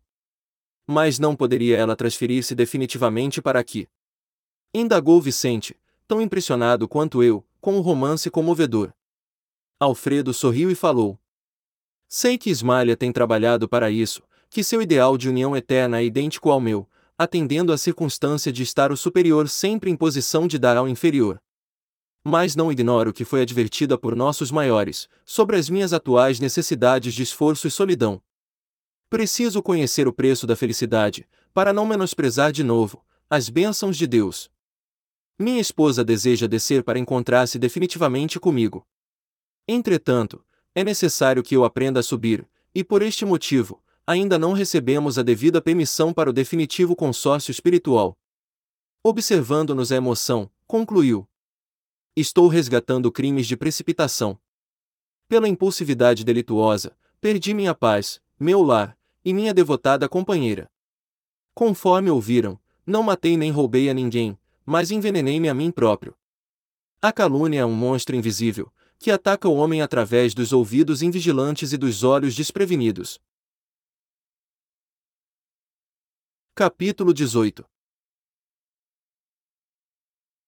Informações e esclarecimentos. A volta de Ismalha ao círculo da conversação impediu o prosseguimento do assunto. Aproveitando, talvez, a oportunidade, Aniceto perguntou ao administrador: Que me diz da continuação de nossa viagem? Estimamos alcançar ainda hoje as esferas da crosta. Dirigiu-nos Alfredo significativo olhar e falou: não me sinto com o direito de alterar-lhes o plano de serviço, mas seria conveniente pernoitarem aqui. Nossos aparelhos assinalam a aproximação de grande tempestade magnética, ainda para hoje. Sangrentas batalhas estão sendo travadas na superfície do globo. Os que não se encontram nas linhas de fogo, permanecem nas linhas da palavra e do pensamento. Quem não luta nas ações bélicas, está no combate das ideias, comentando a situação reduzido número de homens e mulheres continuam cultivando a espiritualidade superior. É natural, portanto, que se intensifiquem, ao longo da crosta, espessas nuvens de resíduos mentais dos encarnados invigilantes, multiplicando as tormentas destruidoras. Aniceto escutava com atenção. Não me preocupo com sua pessoa, continuou Alfredo, dirigindo-se de maneira particular ao nosso instrutor, mas estes dois amigos, penso, seriam desagradavelmente surpreendidos. Tem razão, concordou Aniceto. E esboçando significativa expressão fisionômica, prosseguiu. Avalio o sacrifício dos nossos companheiros espirituais, nos trabalhos de preservação da saúde humana. São grandes servidores, disse o senhor do castelo. De quando em quando, observo-lhes pessoalmente, os núcleos de atividade santa. A humanidade parece preferir a condição de eterna criança. Faz e desfaz os patrimônios da civilização, como se brincasse com bonecas. Nossos irmãos suportam pesados fados de serviço, para que as tormentas magnéticas, invisíveis ao olhar humano, não disseminem vibrações mortíferas, a se traduzirem pela dilatação de penúrias da guerra, e por epidemias sem conta. As colônias espirituais da Europa, mormente as de nosso nível, estão sofrendo amargamente para atenderem às necessidades gerais. Já começamos a receber grandes massas de desencarnados, em consequência dos bombardeios. Nosso lar, pela missão que lhe cabe, ainda não pode imaginar todo o esforço que o conflito mundial vem exigindo da nossa colaboração nas esferas mais baixas. Os postos de socorro de várias colônias ligadas a nós estão superlotados de europeus desencarnados violentamente. Fomos notificados de que as súplicas da Europa dilaceram o coração angélico dos mais altos cooperadores de nosso Senhor Jesus Cristo. Aos terríveis bombardeios na Inglaterra, na Holanda, Bélgica e França, sucedem-se outros de não menor extensão. Depois de reiteradas assembleias dos nossos mentores espirituais, resolveu-se providenciar a remoção de pelo menos 50% dos desencarnados na guerra em curso, para os nossos núcleos americanos. Temos aqui o nosso campo de concentração com mais de 400. Mas não há dificuldade no socorro a essa gente. Indagou Aniceto em tom grave. E a questão da linguagem? Os serviços de socorro, apesar de intensos na Europa, têm sido muito bem organizados, explicou Alfredo.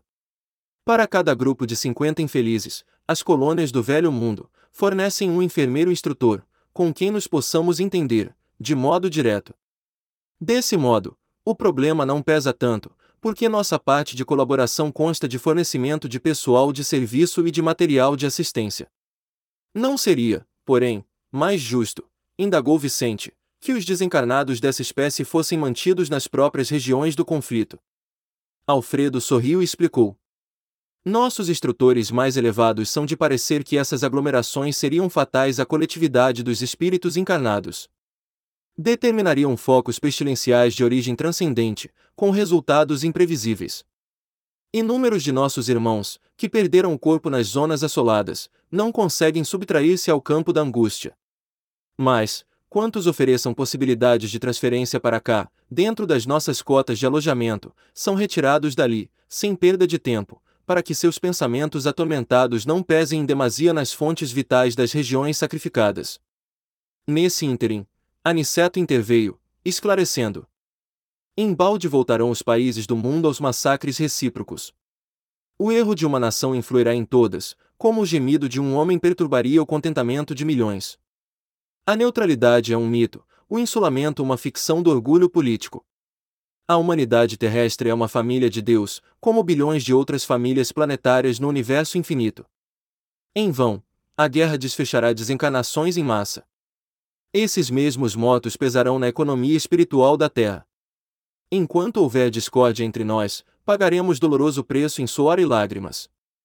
A guerra fascina a mentalidade de todos os povos, inclusive de grande número de núcleos das esferas invisíveis. Quem não impunha as armas, destrói dons, dificilmente se afastará do verbo destruidor, no campo da palavra ou da ideia. Mas, todos nós pagaremos tributo. É da lei divina, que nos estendamos e nos amemos uns aos outros. Todos sofreremos os resultados do esquecimento da lei, mas cada um será responsabilizado de perto, pela cota de discórdia que haja trazido à família mundial. Alfredo, que parecia ponderar seriamente os conceitos ouvidos, observou. É justo. Aniceto voltou a considerar, após silêncio mais longo. Estive pessoalmente, a semana passada, em Alvorada Nova, que fica em zonas mais altas, e vim a saber que avançados núcleos de espiritualidade superior, dos planetas vizinhos, desde as primeiras declarações desta guerra, determinaram providências de máxima vigilância, nas fronteiras vibratórias mantidas conosco. Ensinam-nos os vizinhos beneméritos, que devemos suportar nos próprios ombros, toda a produção de mal que levamos a efeito. Somos, finalmente, a casa grande, obrigada a lavar a roupa suja nas próprias dependências. Sorrimos todos, com essa comparação. Ismália, que permanecia em silêncio, não obstante a funda impressão que se lhe estampara no rosto, considerou com delicadeza. Infelizmente, na feição coletiva, somos ainda aquela Jerusalém escravizada ao erro. Todos os dias somos curados por Jesus, e todos os dias conduzimos-lo ao madeiro. Nossas obras estão reduzidas quase a simples recapitulações que fracassam sempre. Não saímos do estágio da experiência. E dolorosamente para nós, estamos sempre a ensaiar no mundo, a política com os Césares, a justiça com os Pilatos, a fé religiosa com os fariseus, o sacerdócio com os rabinos do Sinédrio, a crença com os jairos que acreditam e duvidam ao mesmo tempo, os negócios com os anases e caifazes. Neste passo, não podemos prever a extensão dos acontecimentos cruciais. Encantado com as definições ouvidas, aventurei-me a dizer: Como é angustiosa, porém, a destruição pela guerra! Nestes tempos, Contudo, observou Alfredo bondosamente. A prece é a união à luz mais intensa no coração dos homens. Bem se diz que a estrela brilha mais fortemente nas noites sem luz. Imaginem, que para iniciar providências de recepção aos desencarnados em desespero, já fui mais de uma vez, aos serviços de assistência na Europa. Há dias, em missão dessa natureza, fomos eu, e alguns companheiros, aos céus de Bristol. A nobre cidade inglesa estava sendo sobrevoada por alguns aviões pesados de bombardeio. As perspectivas de destruição eram assustadoras. No seio da noite, porém, destacava-se a nossa visão espiritual, um farol de intensa luz. Seus raios faiscavam no firmamento, enquanto as bombas eram arremessadas ao solo. A chefia da expedição recomendou nossa descida no ponto luminoso. Com surpresa, verifiquei que estávamos numa igreja, cujo recinto devia ser quase sombrio para o olhar humano, mas altamente luminoso para nossos olhos. Notei então que alguns cristãos corajosos reuniam-se ali e cantavam hinos. O ministro do culto lera a passagem dos Atos, em que Paulo e Silas cantavam à meia-noite, na prisão, e as vozes cristalinas elevavam-se ao céu, em notas de fervorosa confiança. Enquanto rebentavam estilhaços lá fora, os discípulos do Evangelho cantavam unidos, em celestial vibração de fé viva. Nosso chefe mandou que nos conservássemos de pé, diante daquelas almas heróicas, que recordavam os primeiros cristãos perseguidos, em sinal de respeito e reconhecimento. Ele também acompanhou os hinos, e depois nos disse que os políticos construiriam os abrigos antiaéreos, mas que os cristãos edificariam na terra os abrigos antitrevosos. Às vezes, concluiu o senhor do castelo em tom significativo. É preciso sofrer para compreender as bênçãos divinas. Capítulo 19 O sopro. Depois de interessantes considerações relativamente à situação dos círculos carnais, Aniceto voltou a examinar nossas necessidades de serviço. Muito amável, Alfredo ponderou. Em virtude da tormenta iminente, poderiam demorar conosco algumas horas, seguindo amanhã, ao alvorecer. E com profunda surpresa, ouviu afirmar: Poderão utilizar meu carro, até a zona em que se torne possível. Fornecerei condutor adestrado e ganham muito tempo com a medida. Não podia caber em meu espanto. Embora conhecendo as operações dos samaritanos em nosso lar, que empregavam grandes veículos de tração animal, em trabalhos de salvamento nas regiões inferiores, e considerando as dificuldades de vulto que defrontáramos na caminhada longa, rumo ao posto de socorro, não supunha possível semelhante condução naquele instituto de auxílio. Soube mais tarde que os sistemas de transporte, nas zonas mais próximas da crosta, são muito mais numerosos do que se poderia imaginar, em bases transcendentes do eletromagnetismo. Nosso orientador, que parecia meditar gravemente a situação, observou preocupado. Entretanto, temos serviços urgentes nos círculos carnais. Vicente e André precisam iniciar aprendizado ativo. Alfredo sorriu bondoso, asseverando: Quanto a isso, não necessitaremos de maiores cuidados. Há sempre que fazeres em toda a parte. Onde houver espírito de cooperação da criatura, existe igualmente o serviço de Deus. Nossos amigos poderiam colaborar conosco ainda hoje, nas atividades de assistência. Acompanhar-nos iam, por exemplo, nos trabalhos da prece, nos quais há sempre muita coisa a fazer e muita lição a aprender. Excelente sugestão!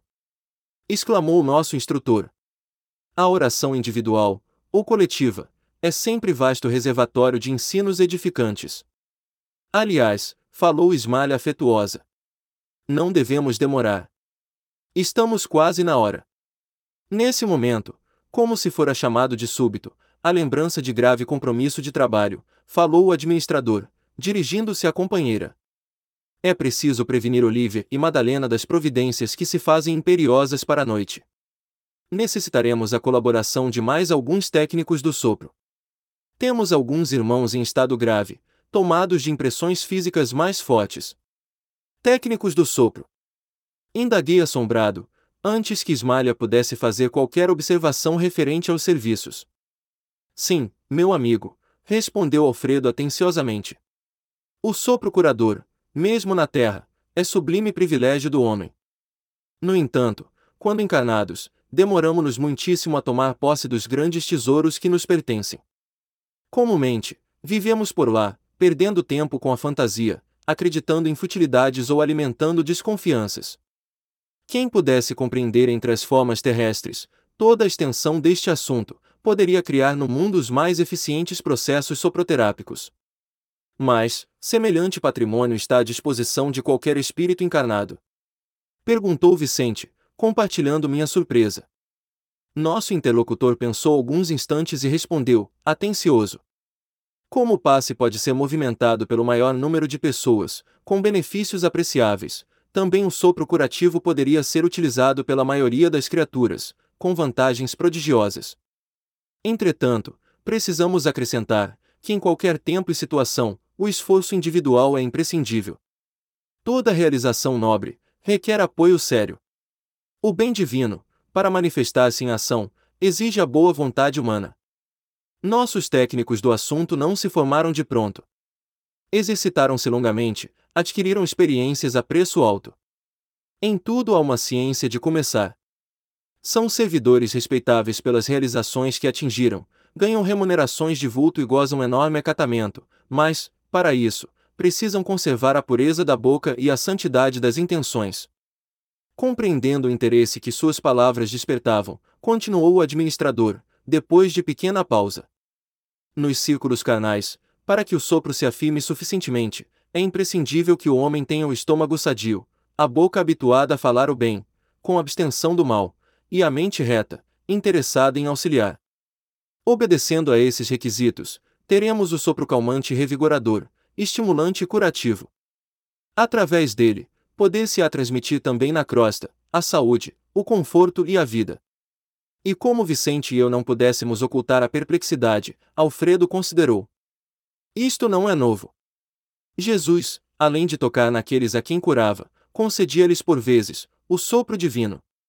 O sopro da vida percorre a criação inteira. Toda a página sagrada, comentando o princípio da existência, refere-se a isso. Nunca pensaram no vento, como o sopro criador da natureza. Quanto a mim, desde o ingresso em Campo da Paz, quando fui ali recolhido em péssimas condições espirituais, tenho aprendido maravilhosas lições nesse particular. Tanto assim, que chefiando este posto, tenho incentivado com as possibilidades ao meu alcance, a formação de novos cooperadores nesse sentido, oferecendo compensações aos que se decidam iniciar a tarefa de especialização, nem sempre fácil para todos.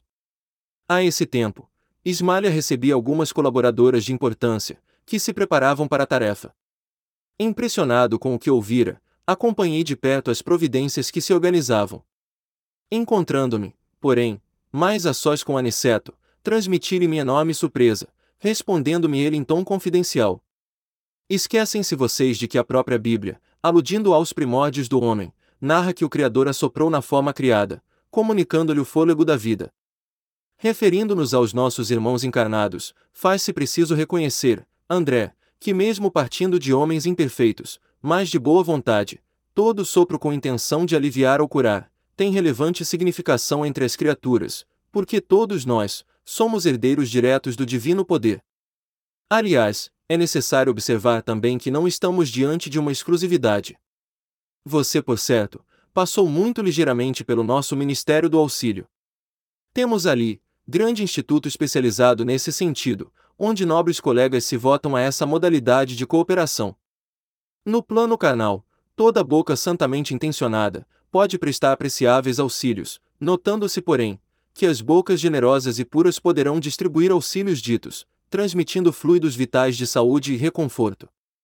Esperava que Aniceto prosseguisse, mostrando-me as qualidades magnéticas do sopro, mas Alfredo acercara-se de nós, operoso e solícito, exclamando: Estamos no momento destinado aos trabalhos de assistência e oração. Segui-lo-emos com prazer, respondeu nosso instrutor, sorrindo. Era necessário interromper a lição, atendendo a deveres diferentes. O administrador percebeu a estranheza que se apossara de Vicente e de mim. Já sei a impressão que a nossa defesa lhes causa, disse Alfredo, detendo-se para explicar. Fixando-nos com um olhar muito lúcido, continuou. Capítulo 20 Defesas contra o mal. Descemos as escadarias, e em frente dos muros altos, pude observar a extensão das defesas do soberbo edifício. Aquela construção grandiosa era muito mais importante que a de qualquer castelo antigo, transformado em fortaleza. Novamente no exterior, podia detalhar a visão panorâmica com mais exatidão. Reconheci agora que entráramos por um baluarte avançado, identificando a imponência da construção majestosa. Apresentavam-se-me as linhas gerais com nitidez. Impressionavam-me, sobretudo, as fortificações. Vi a torre de mensagem, consagrada por certo, ao serviço de resistência. O baluarte agudo, elevando-se acima dos fossos que deixavam transbordar a água corrente. A torre de vigia, esbelta e alterosa.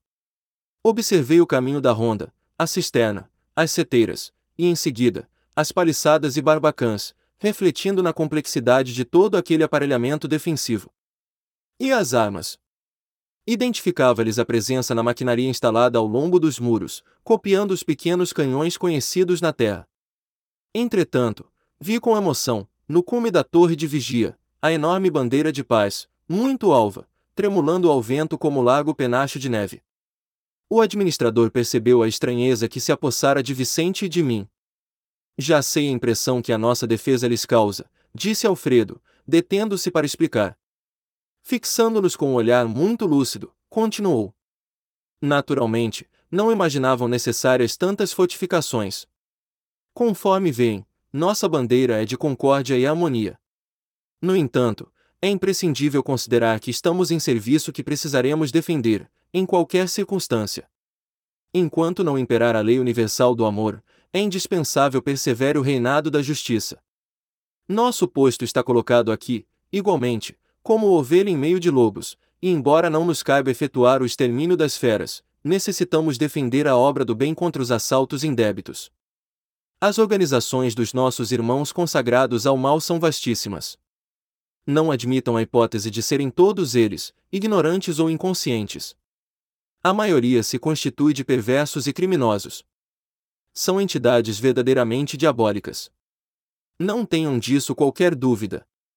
Deus meu, exclamou Vicente, admirado. Mas por que se organizam deliberadamente para o mal?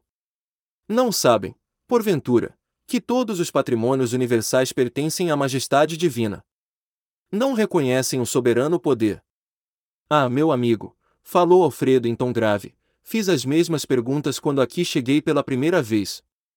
As respostas que tive foram incisivas e concludentes. Poderíamos, Vicente, formular na crosta as mesmas interrogações. Os criminosos que fazem as vítimas da guerra, os exploradores da economia popular, os avarentos misérrimos, os sedentos de injustificado predomínio, e os vaidosos cheios de fatuidade sabem, tão bem quanto os nossos adversários daqui, que tudo pertence a Deus, que o homem é simples usufrutuário dos divinos bens. Não ignoram que os antepassados foram chamados à verdade e a contas pela morte, e que eles seguirão os mesmos caminhos. Entretanto, atormentam-se na crosta como verdadeiros loucos, amontoando possibilidades para a ruína e abusando das oportunidades mais santas. Aqui se verifica a mesma coisa. Querem dominar antes de se dominarem, exigem antes de dar, e entram em perene conflito com o espírito divino da lei. Estabelecido o duelo entre a fantasia deles e a verdade do Pai, resistem às corrigendas do Senhor e transformam-se, esses desventurados, em verdadeiros gênios da sombra, até que um dia, se decidam a novos rumos. Intrigado com as profundas observações, perguntei. Mas, como explicar as bases de semelhante atitude? Na Terra, compreendemos certos enganos, mas aqui. O generoso interlocutor não me deixou terminar e prosseguiu. Na crosta, nossos irmãos menos felizes lutam pela dominação econômica, pelas paixões desordenadas, pela hegemonia de falsos princípios. Nestas zonas imediatas à mente terrestre, temos tudo isso em identidade de condições. Entre as entidades perversas e ignorantes, há cooperativas para o mal, sistemas econômicos de natureza feudalista, baixa exploração de certas forças da natureza, vaidades tirânicas, difusão de mentiras, escravização dos que se enfraquecem pela invigilância, doloroso cativeiro dos espíritos falidos e imprevidentes, paixões talvez mais desordenadas que as da terra, inquietações sentimentais, terríveis desequilíbrios da mente, angustiosos desvios do sentimento. Em todo lugar, meu amigo, as quedas espirituais perante o Senhor são sempre as mesmas, embora variem de intensidade e coloração. Mas. E as armas? Perguntei. Acaso são utilizadas? Como não? Disse Alfredo pressuroso. Não temos balas de aço, mas temos projéteis elétricos. Naturalmente, a ninguém atacaremos. Nossa tarefa é de socorro e não de extermínio. No entanto, aduzi sob forte impressão qual o efeito desses projéteis. Assustam terrivelmente, respondeu ele sorrindo, e, sobretudo, demonstram as possibilidades de uma defesa que ultrapassa a ofensiva. Mas apenas assustam. Tornei a interrogar. Alfredo sorriu mais significativamente e acrescentou: Poderiam causar a impressão de morte. Que diz? Exclamei com insofriável espanto.